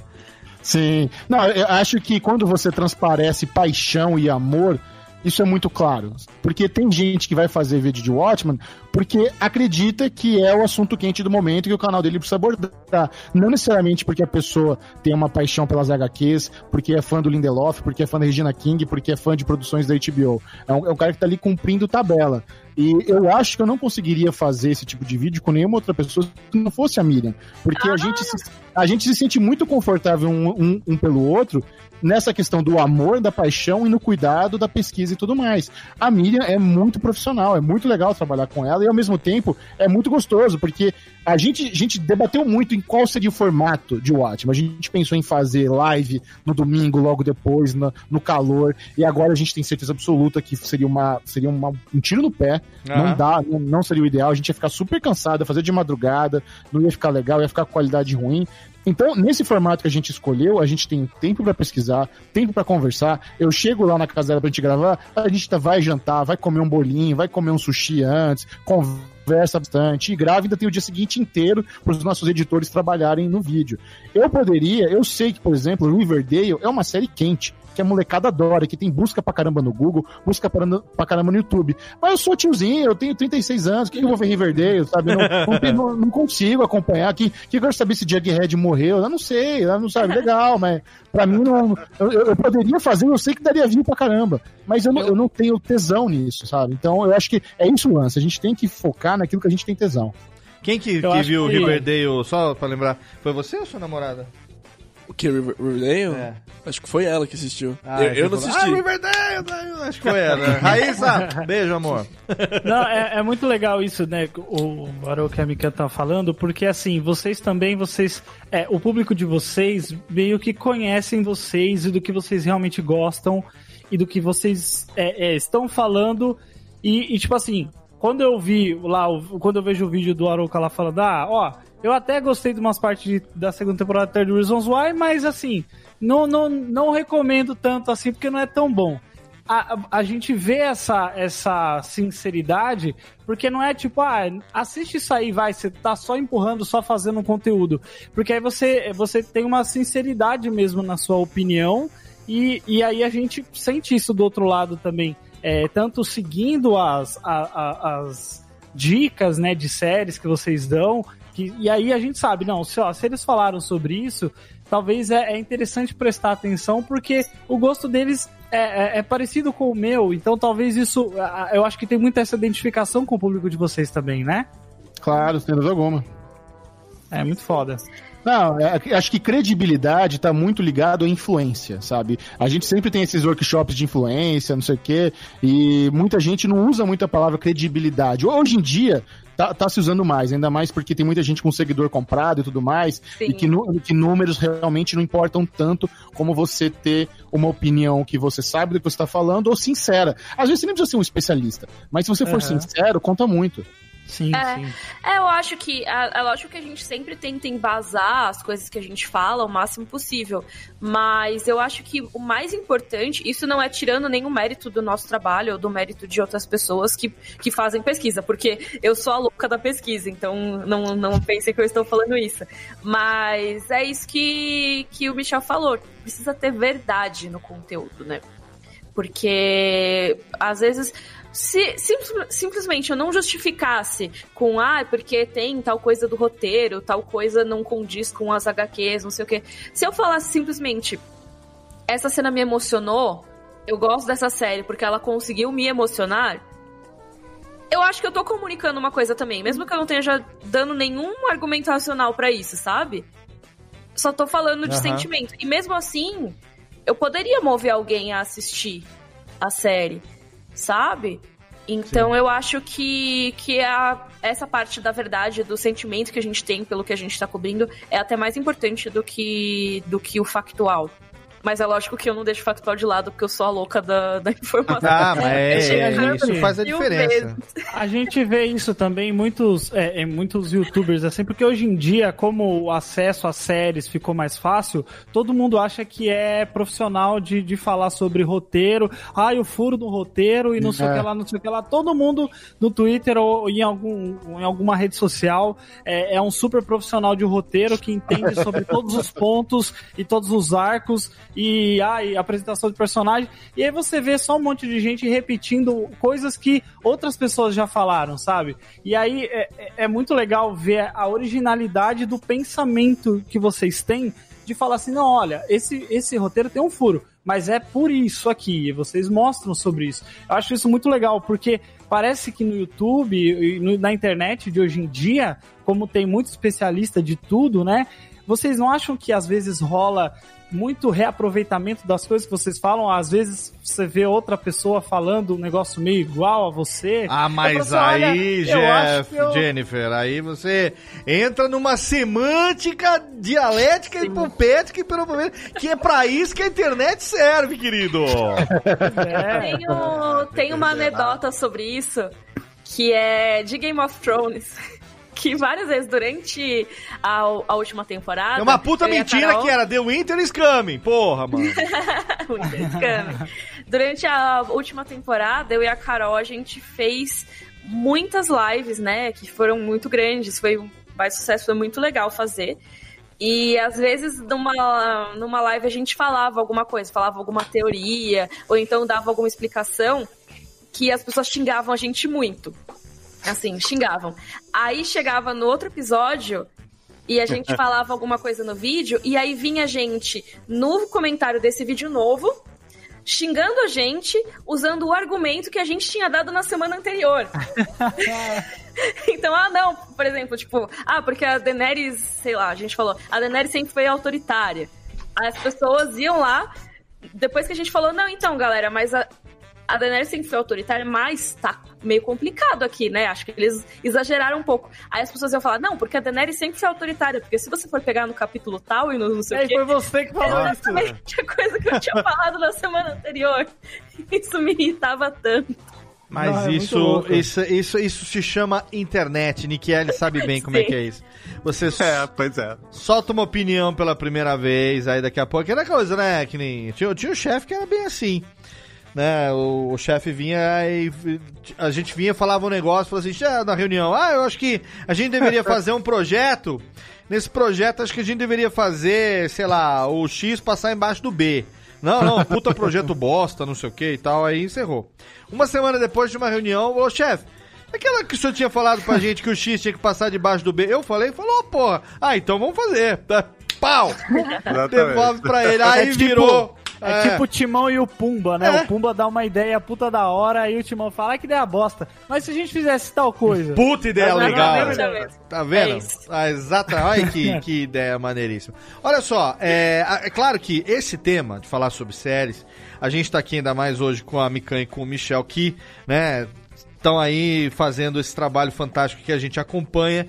Se a gente deixar, é claro que a gente vai ficar aqui durante 3, 4 horas. A ideia não é essa, é gerar, inclusive, aqui uma reticências para agora, em 2020, a gente poder fazer uma segunda parte dessa, desse nosso papo aqui e gerar ainda mais é, discussão a respeito desse nosso hábito, que é um hábito que a gente gosta tanto. Mas eu não queria deixar de falar um pouco a respeito do que a gente está curtindo no que está acontecendo hoje e de como que cada um consome, né, séries hoje, porque acho que uma realidade que é compartilhada por todos nós, independente das gerações e tudo, é que a nossa principal fonte hoje de consumo é, são os serviços de streaming. Acho que disso não temos como fugir, né? Acho que não tem. Nem o Lucas, que tá aqui do meu lado, não consome mais hoje é, conteúdo nem em TV aberta, nem em TV a cabo. Ou pelo menos não depende mais, ainda que é, no caso de uma HBO, no caso de um, né, alguma coisa que é, eventualmente o Watchmen, por exemplo. Eu falei, eu não tô assistindo o Watchmen na HBO, por quê? Porque ele é, tá indo ao ar no domingo 11 da noite. Diferente do Game of Thrones que ia às 10. Das 10 às 11 é um horário legal. Agora, começar a ver às 11 e só terminar meia-noite, para pessoas como eu, minha namorada, que no, no- na segunda-feira, ela levanta às 5 e meia da manhã, eu levanto às 6, 6 e pouco. Então é meio que muito canibalizante, assim, do nosso horário. Então por isso que até a gente criou esse hábito saudável de assistir assim que o vídeo da Miriam e do Michel vão pro ar. Então, é, é, hoje, por exemplo, assim, ah, hoje vamos, vamos ver a serinha hoje? Fala assim, cara, hoje eu tenho gravação, não vai rolar. Ah, é, e também o vídeo dos meninos não saiu ainda, né? Ah, então tá bom, então vamos, Ah, amei. vamos esperar, porque aí amanhã a gente consegue, a hora que sair os vídeos, amanhã à noite, a gente tá mais de boinha, a gente assiste a série e acompanha os vídeos. É legal porque vira, viram hábitos de, de comportamento, né, e hábitos de consumo. É, então eu queria conversar um pouco sobre isso nessa nossa reta final aqui do programa. Lembrando que o Radiofobia é gravado sempre com streaming ao vivo através do nosso canal lá na Twitch, que você acompanha em radiofobia.com.br barra ao vivo. Nesse momento aqui a gente tem uma galera também que está participando ali e que pode mandar pra gente a sua pergunta pra gente poder é, fazer aqui eventualmente. Se tiver alguma pergunta inteligente, que é raro, né, nos ouvintes do Radiofobia, o Jeff vai selecionar pra gente fazer aqui no final do programa. Se não tiver, aquela coisa do obrigado pela sua audiência e aguardem. Mas Ah, tem sim, já tô selecionando aqui já, Léo. Beleza. Então vamos lá, Luquinha, vamos começar por Ah, você, oba. que é o caçulinha do rolê.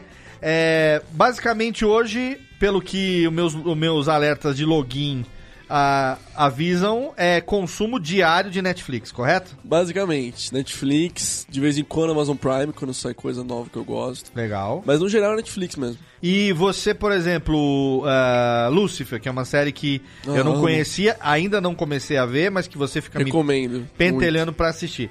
É, é uma série, por, por exemplo, séries que você acabou, você tá naquele horário de, naquele horário, naquele período de que a gente chama de mid-season, mas que a gente pode chamar também de entre-safra das séries, né?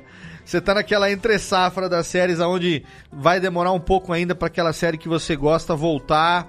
Ah, a gente tem isso ainda, meninos, de uma série dar uma pausa na metade, depois de um certo tempo voltar a- o final, tipo aquela temporada vai até o episódio 6, ela dá uma pausa de um mês e pouco, depois retoma ou isso parou também?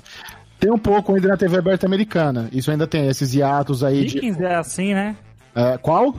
Vikings. Ah, é. É, o, o Vikings ele tem o. Ele, ele- eles, di- eles dividem a, a, temporada em duas, né? Então são 20 episódios, 10. É, é como se fosse É. duas, duas em uma, na verdade, É, né? que nem antes, né? Antigamente eram 10 episódios, né? Aí depois Exato. começou a virar 20, mas eles dividem um ano e aí fica a mesma coisa. É, a mesma coisa. Eu lembro quando eu acompanhava, quando eu acompanhava, acho que Breaking Bad teve isso, eu me lembro.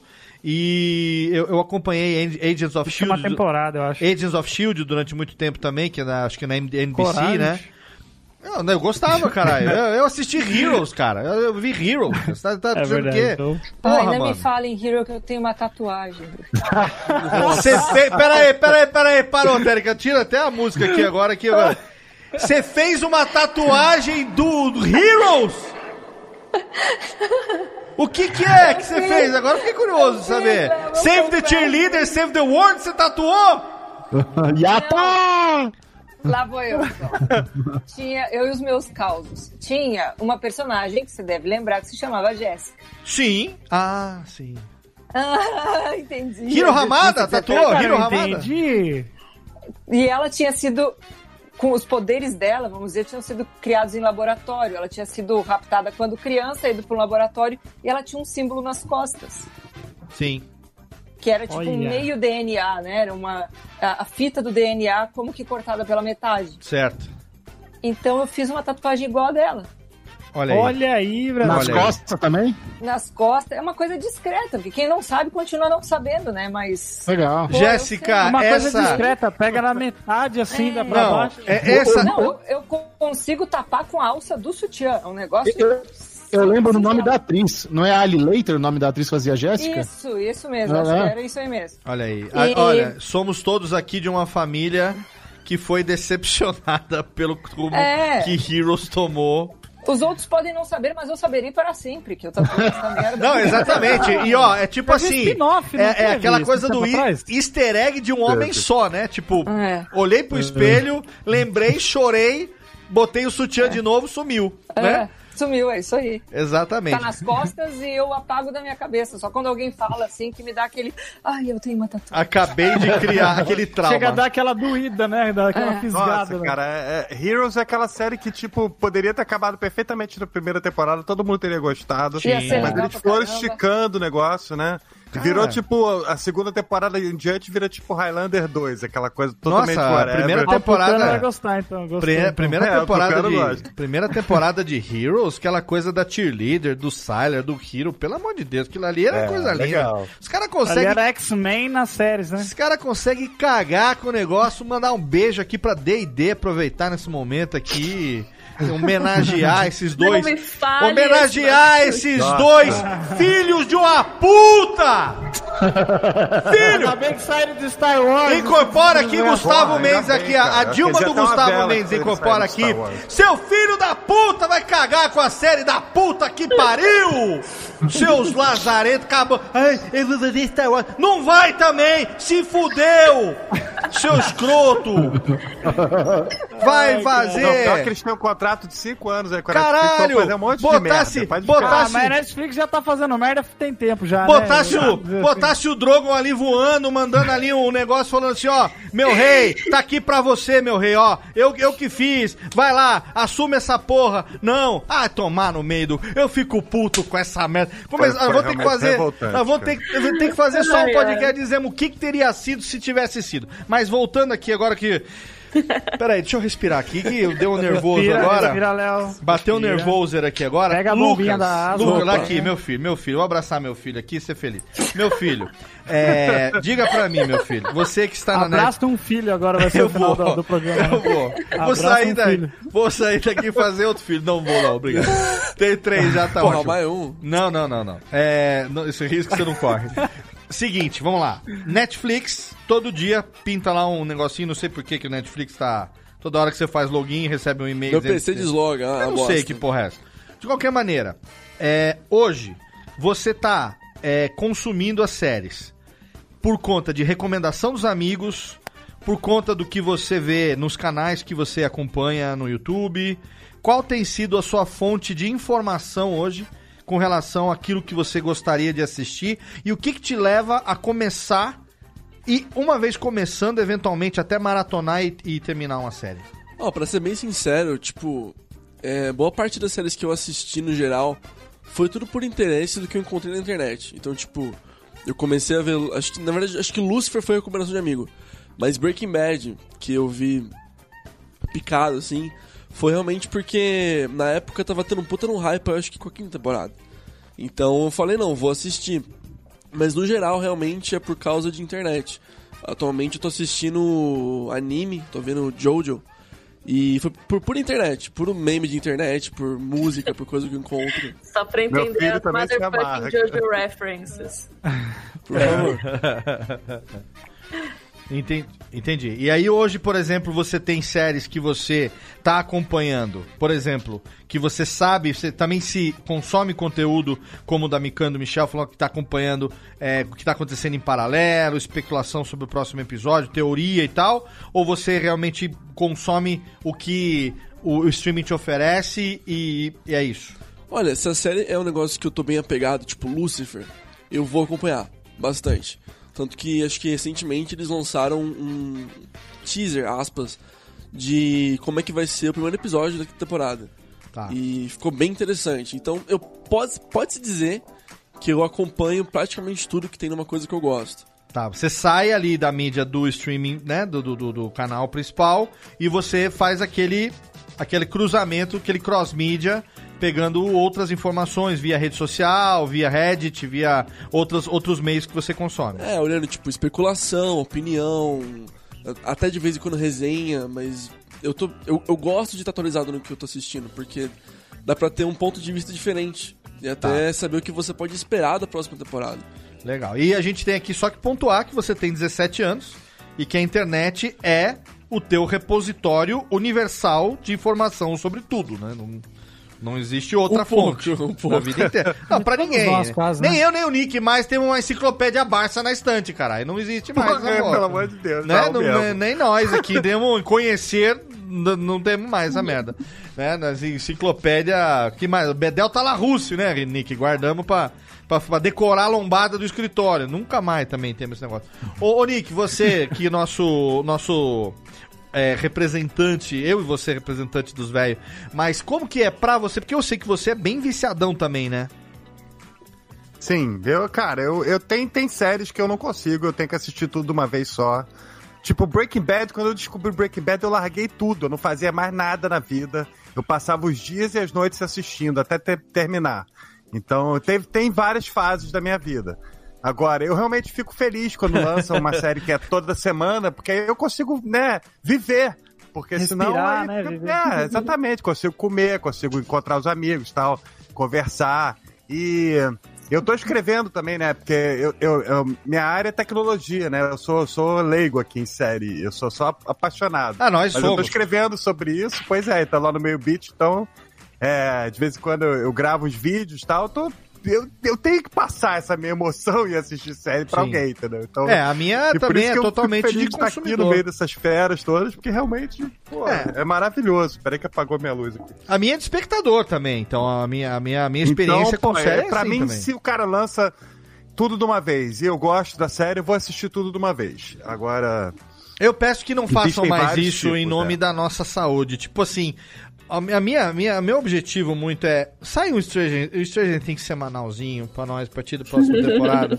Por favor, gente, porque um fim de semana, sabe? Às vezes assim, ah, o fim de semana é, é- eu sou divorciado, então tem fim de semana que eu fico com um filho, tem fim de semana que não. Se é no fim de semana que não, eu vou querer aproveitar de outra maneira. Aí Pois não, é. aí eu tô.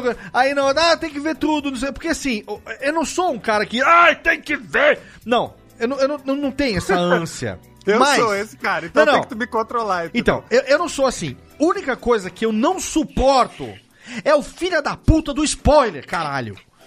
Entendeu? E a gente vive hoje um momento aonde, só pra concluir meu raciocínio aqui da revolta, a gente vive um momento aonde tudo na internet virou evento ao vivo. Tudo virou live event. É. Sabe? Então, assim, é um jogo que tá acontecendo na TV, é um, um episódio do Game of Thrones. O Watchmen agora tá bem de boa. Não sei, mas acho que porque é uma coisa talvez que não é pra todo mundo.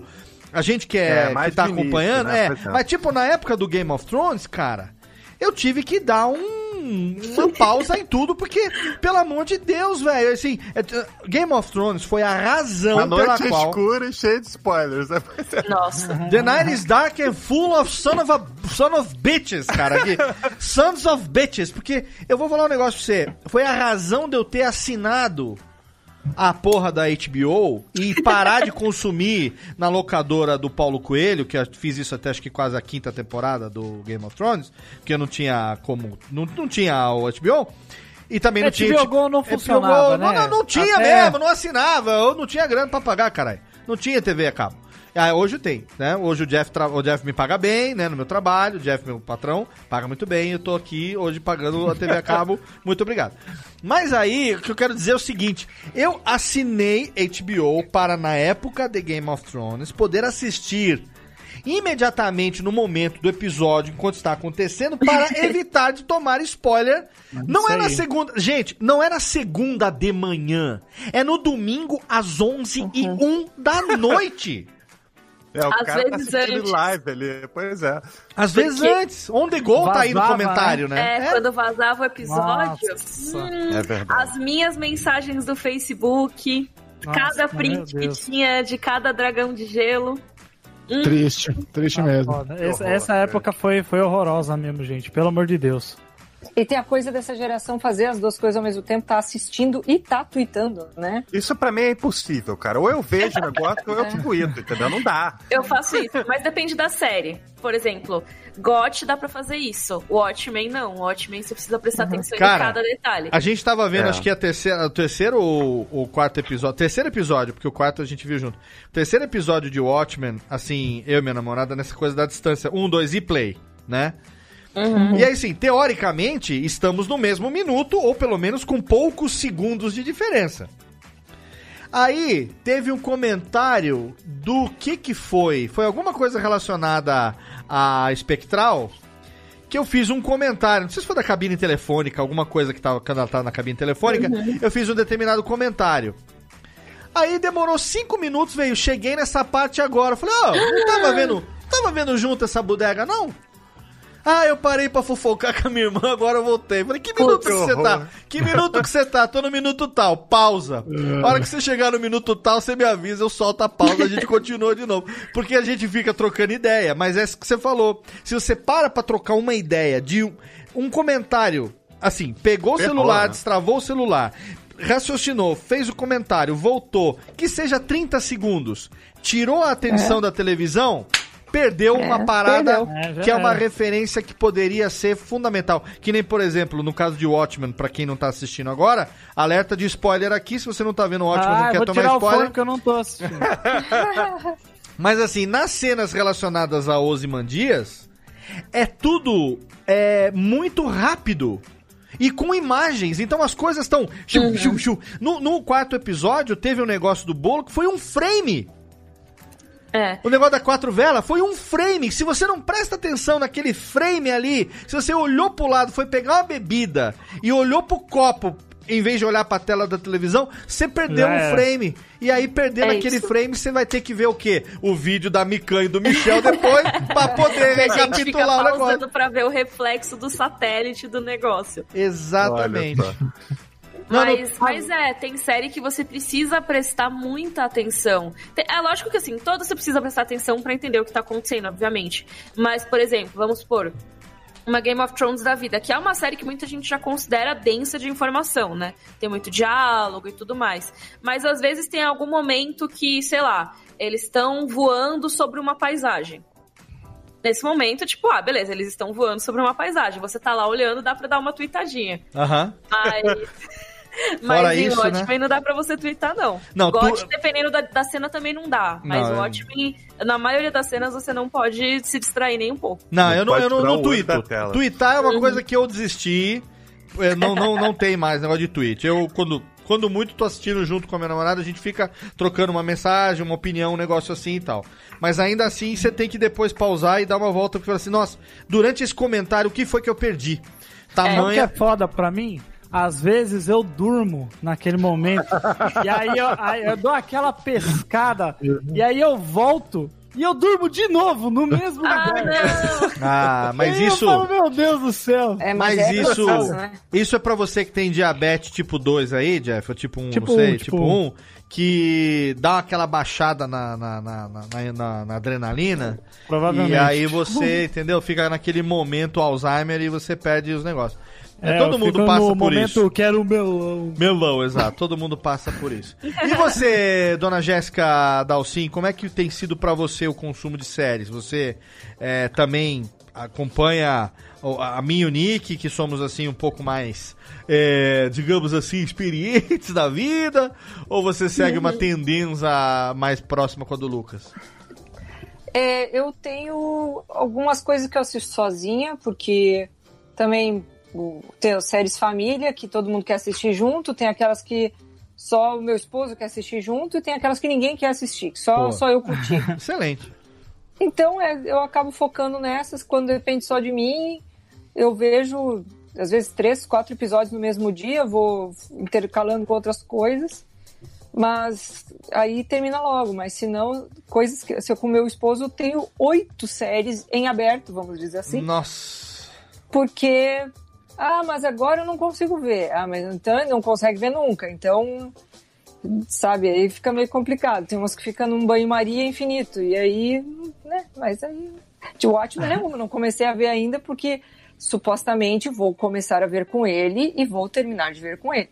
Mas, né, como eu disse, é supostamente, né? Numa dessa, daqui a Você pouco vai fazer começa, a tática do Eduardo Spor, né? Se vocês vão começa a tomar muito spoiler tudo. na cara também. É. E aí, aí eu digo, ó, vamos ver, quando tu quiser ver, a gente vê de novo, sabe? Sem problema. Sempre tem coisa pra. Quando é uma série densa assim, até é legal ver duas vezes, porque daí Sim, é. começa a ter uma outra percepção, faz uma outra leitura, né? Eu acho que é legal também nesse momento que a gente está vivendo, aí às vésperas da segunda década, terceira, né? As, as vésperas de começar a terceira década do século XXI. É, que, né, por incrível que parível, tá aí, ó, ó, ó, ó, daqui a pouquinho batendo aí na nossa porta, virando a Que esquina. horror, não fala isso não, Peléu, porra. Porra, tá, Terceira velho? década, do caralho. É, a terceira década do século XXI, velho. pai. Tá chegando Entrega aí, cara. vai, ó, beleza. E essa merda aí? Porra, essa merda cara, aí. se você for pensar bem. É... Ô, Nick, se você for parar pra pensar bem, Não quero parar pra pensar. bicho. essa é. Cara, é. Ó, a, a gente, a gente ainda tem menos de 50 anos. Mas já, mas já é a sexta década que a gente vive, cara. Você tá de sacanagem. É uma puta que pariu, cara. É- ó, eu vou falar pra você, a matemática é a lazareta, a vida mais ainda. Mas, mas ó, é, que eu ia falar aqui agora, o negócio que eu acabei me perdendo no raciocínio quando. Foi mal, foi o Nick- mal. Era mentira, era mentira. Não, não era mentira, não, era verdade. Sobre consumo de série? É. ah, Agora eu me perdi. Eu ia falar um negócio. Ah, eu, eu posso falar um negócio sobre o consumo de série legal, se você Por quiser. favor, Léo. manda ver, Michel. Não, porque assim, é, tem umas, umas questões interessantes de a gente notar sobre a estratégia da Netflix em comparação com a HBO, por exemplo, né? A Netflix é muito focada em volume. Então eles vão estrear a série todo final de semana e com certeza vai ter alguém que gosta daquela série, Sim. não importa quão ruim ela seja, vai ter alguém. A HBO ainda ela é mais focada em prestígio, ela, é ela foca nas premiações, ela pensa mais em qualidade. Não vou soltar série todo final de semana, mas quando soltar, eu quero que realmente seja diferenciado. Vai ser Só uma que- Chernobyl, né? Vai ser uma isso. parada- Só que a Netflix entende, foi a primeira grande empresa a não apenas entender como essa nova geração quer consumir, como eles conseguem entregar isso de uma forma muito eficiente. O que, que é- como as pessoas querem consumir? Eu quero assistir quando eu quiser, na hora que eu quiser, dublado, legendado, não quero nem saber. E se você parar para pensar, nenhuma outra empresa consegue fazer isso simultânea. A Netflix Sim. vai estrear é, The Crown em 190 países na língua local, com legenda para todo mundo. Isso é foda. E mais ninguém. E além disso, eles têm o que outra empresa ninguém tem também, não tem, que é assessoria de imprensa sincronizada globalmente. Então, no mesmo momento que o New York Times está recebendo o trailer de The Witcher, eu estou recebendo aqui também no meu e-mail com legenda em português. Sim. É muito estranho, na época de Game of Thrones, por exemplo, a HBO americana postar um trailer de Game of Thrones e chegar aqui no Brasil dias depois Sim. com a legenda em português. Como é que isso não tem simultâneo? A- o Amazon Prime Video solta uma série, às vezes não tem legenda, não tem a versão dublada. Então, a, a- a Netflix está na frente de todo mundo, não apenas no volume, mas também em tecnologia, em assessoria de imprensa e na forma como ela entrega tudo isso para a pessoa poder assistir como ela quiser. Então, a gente tá vendo todo mundo, todo mundo saindo atrás nessa guerra de streaming, só que a Netflix está pelo menos 10 anos na frente de todo mundo ainda. É, Com certeza. eu acho fantástico é, isso que a Netflix está, na verdade, criando um- uma, uma maneira diferente de se fazer. ex- exigindo que os concorrentes é, corram atrás, né? Porque eles vão ter que comer feijão aí e mostrar serviço para poder chegar nesse, nesse patamar de entrega, né? De, de eficiência.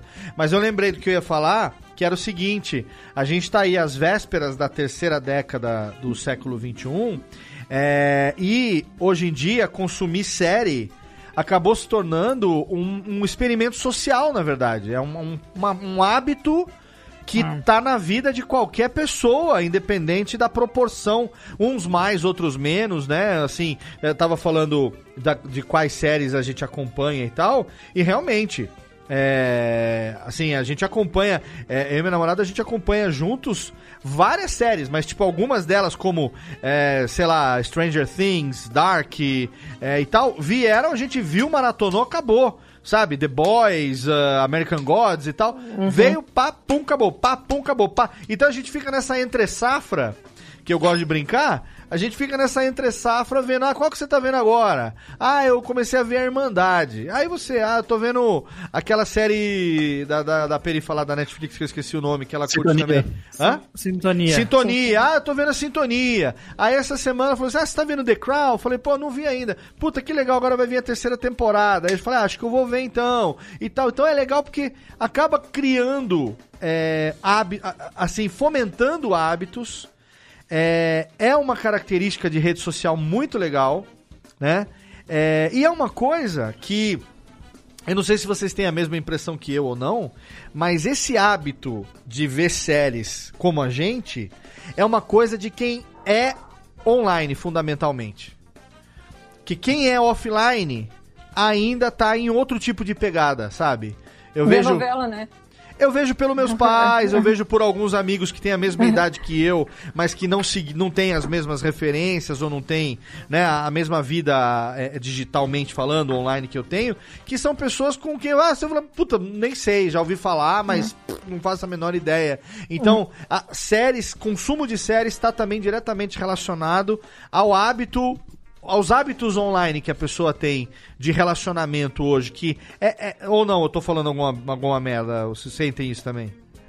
Não, eu concordo. Eu acho que o meu pai é um cara que, por exemplo, ele não tem paciência nesse negócio de episódio. Ele quer ter tudo de uma vez. Ele só foi. Ele tava louco pra assistir Prison Break, mas ele se segurou pra assistir Prison Break depois que eu comprei o box com todas as temporadas e emprestei pra ele. Senão ele não teria assistido. que legal. Olha aí. Ele tem. é, é, ele É não tem saco de. geração, É. É, é outra geração. Exatamente. Olha, gente, ó, se deixar aqui, a gente já falou, a gente fica aqui horas e horas falando, mas agora o tempo ruge porque estamos Ah. aqui numa noite de terça-feira. Ah, a criançada fala assim, ó. Poxa vida. Ah, acabou o Ah. programa, mas se também foi legal, ninguém reclama, né, criançada? Pô. Cadê, cadê- cadê as perguntas que o Jeff separou? Ah, não tinha nenhuma É. inteligente, a gente cancelou as perguntas aqui, porque é o ritual. É, não passou no crivo, tudo que o pessoal foi falando, a gente já foi, foi, foi, foi conversando aqui. Então chama o Goulart aí, gente, vamos, vamos encerrar, porque ele tá aqui, ele vem pra encerrar o programa nessa nossa temporada 2019, que também já tá se aproximando do final. Ele com seu querido capeta tiracolo, nosso querido Goulart encerrando aqui mais uma edição desse podcast totalmente delicinha, mais uma edição do Rádio Bobinha, senhoras e senhores. Sim! Papai, ao Lucas, obrigado, meu filho. Você que fica aí, que é um notívago, que troca o dia pela noite, vai dormir às 6 horas da manhã, acorda às 3 horas da tarde se eu deixar. E muito obrigado pela sua participação, seu seriador maluco que você se tornou. Não, obrigado eu. É sempre bom estar aparecendo aqui no programa. Programa da família, né? Programa da programa família. da empresa, programa da firma. Exatamente, é. Você se, pre- você se prepara porque logo logo eu me aposento e quando eu me aposentar você vai ficar com você vai ficar com o merdeiro. Com o merdeiro será todo seu. Me preparando pra isso, me preparando pra isso. Você vai ficar com o merdeiro. Muito obrigado. Quem quiser, siga lá o link do Lucas, ele que é um compositor de maior qualidade, já está trabalhando como editor aqui na empresa e em breve vai tirar o trabalho do Jeff, que é isso que a gente quer, né, seu Jeff? Tomara. Tomara, Deus te. Aí o Jeff manda assim um beijo. Lucas, Deus te elimine nessa noite. Muito obrigado. Valeu, Jeff. Valeu, Léo. Obrigado. Aí, grande prazer estar gravando com essas, com essas grandes feras do entretenimento, meu. Tá, olha aí, meu. É. Fico muito feliz de estar aí presente mais uma gravação. E, eu, e é, é, é isso aí mesmo, eu, tenho, eu sou muito fã dos dois, acompanho bastante o canal deles, porque realmente, é como eu já falei aí, né, o tempo anda curto, então a gente pega as recomendações deles que a gente sabe que a gente não vai se arrepender é, de ver uma sériezinha que eles estão falando sobre. Exatamente. Muito obrigado também, diretamente de Santa Maria, minha querida Jéssica Dalcin.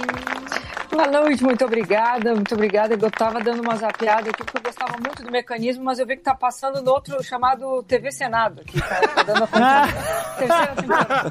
Boa! Terceira temporada, né? Boa, olha aí, essa Jéssica é, ela é visceral.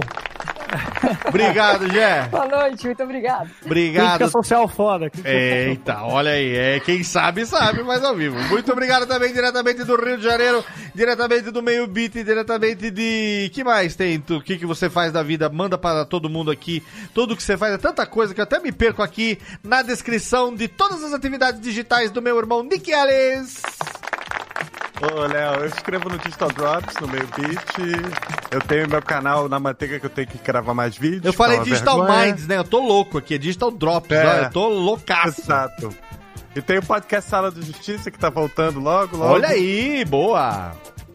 E é isso, e fico acompanhando também aqui o Michel, a Mi, e pô, sou muito fã dos dois, cara, Ah. trabalho maravilhoso. E, pô, a gente aprende um pouquinho aqui, conversando com eles e, e lendo também pelo Twitter, acompanhando os coletivos. É um barato, eu adoro, adoro o trabalho de vocês. Parabéns e, pô, uma honra poder conversar sobre séries com vocês. Pô, excelente, Nick. Todos os links do Nick estão lá no post do programa. O Nick que é, é, é sócio, meu. É, esse é sócio aqui do programa. Tá sempre aqui com a gente. Dois programas seguidos esse ano pra gente, né? Falamos de Star Wars, agora falando sobre séries. Estamos aqui sempre marcando presença. Obrigado pela disponibilidade, pelo carinho, pelo amor. E muito obrigado ela diretamente lá de Zambaulo com o seu canal Mikan. Que o Tokubetsu ni arigatou gozaimashita né? Ah, eu sou Tekurate, arigatou gozaimasu. Arigatou né? É, não sei se eu falei certo. Falou certinho. que bom, eu Obrigado, Miriam. Obrigado mesmo. Todos os links estão lá no post, mas eventualmente Ah, é. deixa aqui pra galera onde que é mais fácil acompanhar o que você faz. Ah, obrigada no YouTube, Micanco, 300 no final e no Rodor Cavalo. E queria agradecer mesmo o convite, sou fã de todos aqui. Muito legal participar desse papo, foi muito bacana. Obrigado por você ter aceito o convite. Aqui somos todos fãs. Você viu que a gente realmente acompanha. Não foi assim, ah, estudando pauta pro programa. Não, não. A gente é bem louquinho mesmo no dia a dia de ficar lá acompanhando tudo que acontece. Muita gente fala, ah, Rodor Cavalo, imagina. Você não, você não ouviu ainda? Você não é um verdadeiro fã de Game of Thrones, meu querido. Então está lá com todas as conjecturas, tudo que você precisa saber mas você não tinha pra quem perguntar, porque você é um desinformado não sabia quem que gosta mesmo da bodega que vai te dizer tudo que tá acontecendo. Obrigado, Mi, pela participação, meu amor. Ah, obrigada mesmo, foi muito legal, gente. Muito obrigado. Obrigado também diretamente do Série Maníacos, este cara que hoje eu posso dizer que é muito meu amigo. Enquanto o pessoal fala assim, ah, a gente só é amigo quando comer alguma coisa juntos, fazer uma refeição juntos. Falou, não, não, não. A gente só é amigo Comer quando a o gente... sal, né, juntos. É, a gente só é amigo quando a gente grava um podcast juntos. Michel Arouca, valeu, velho. Falou tudo, Léo. E é o seguinte, vamos marcar, marca aí com a patroa, vamos lá no seu Rosa em Campinas, tomar umas, afinar essa amizade, tá? Porque eu tenho família em Campinas, gosto muito do interior de São Paulo e foi muito bom estar aqui com vocês. Muito obrigado, adorei trocar ideia sobre séries, o assunto que eu mais amo nessa vida. Quem quiser continuar trocando ideia, Série Maníacos lá no, no YouTube, sériemaníacos.tv. E tem também o Derivado Cast, um podcast em áudio e vídeo para você também se deliciar aí com séries, filmes e Fórmula 1 e UFC e, e o que o, o que o Ale Bonfá fez no, no final de semana e qual, qual bar ele foi. É isso. Excelente. Todos os links de todos os nossos integrantes e convidados estão lá no post para você que acompanha este podcast. Chegamos assim no nosso primeiro programa de dezembro de 2019. O ano tá chegando ao final e tá chegando aí o nosso. Caraca, tá chegando o 12 segundo ano. Eu não acredito que nós Ah, continuamos listo. aqui fazendo esta bodega há tanto tempo assim. Mas é isso aí, todo dia. Atenção, Técnica, todo dia! Tem podcast novo na Radiofobia Podcast Network pra você. Obrigado, até a próxima. Um abraço na boca, obrigado pelo download, pela audiência e tchau! Tchau!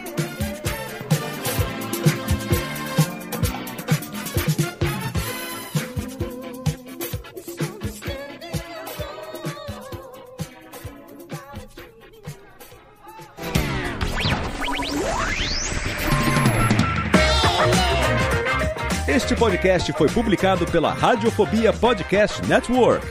Acesse radiofobia.com.br barra podcast para conhecer e ouvir todos os nossos programas ou assine no seu agregador de podcast preferido. Esperamos você no próximo episódio.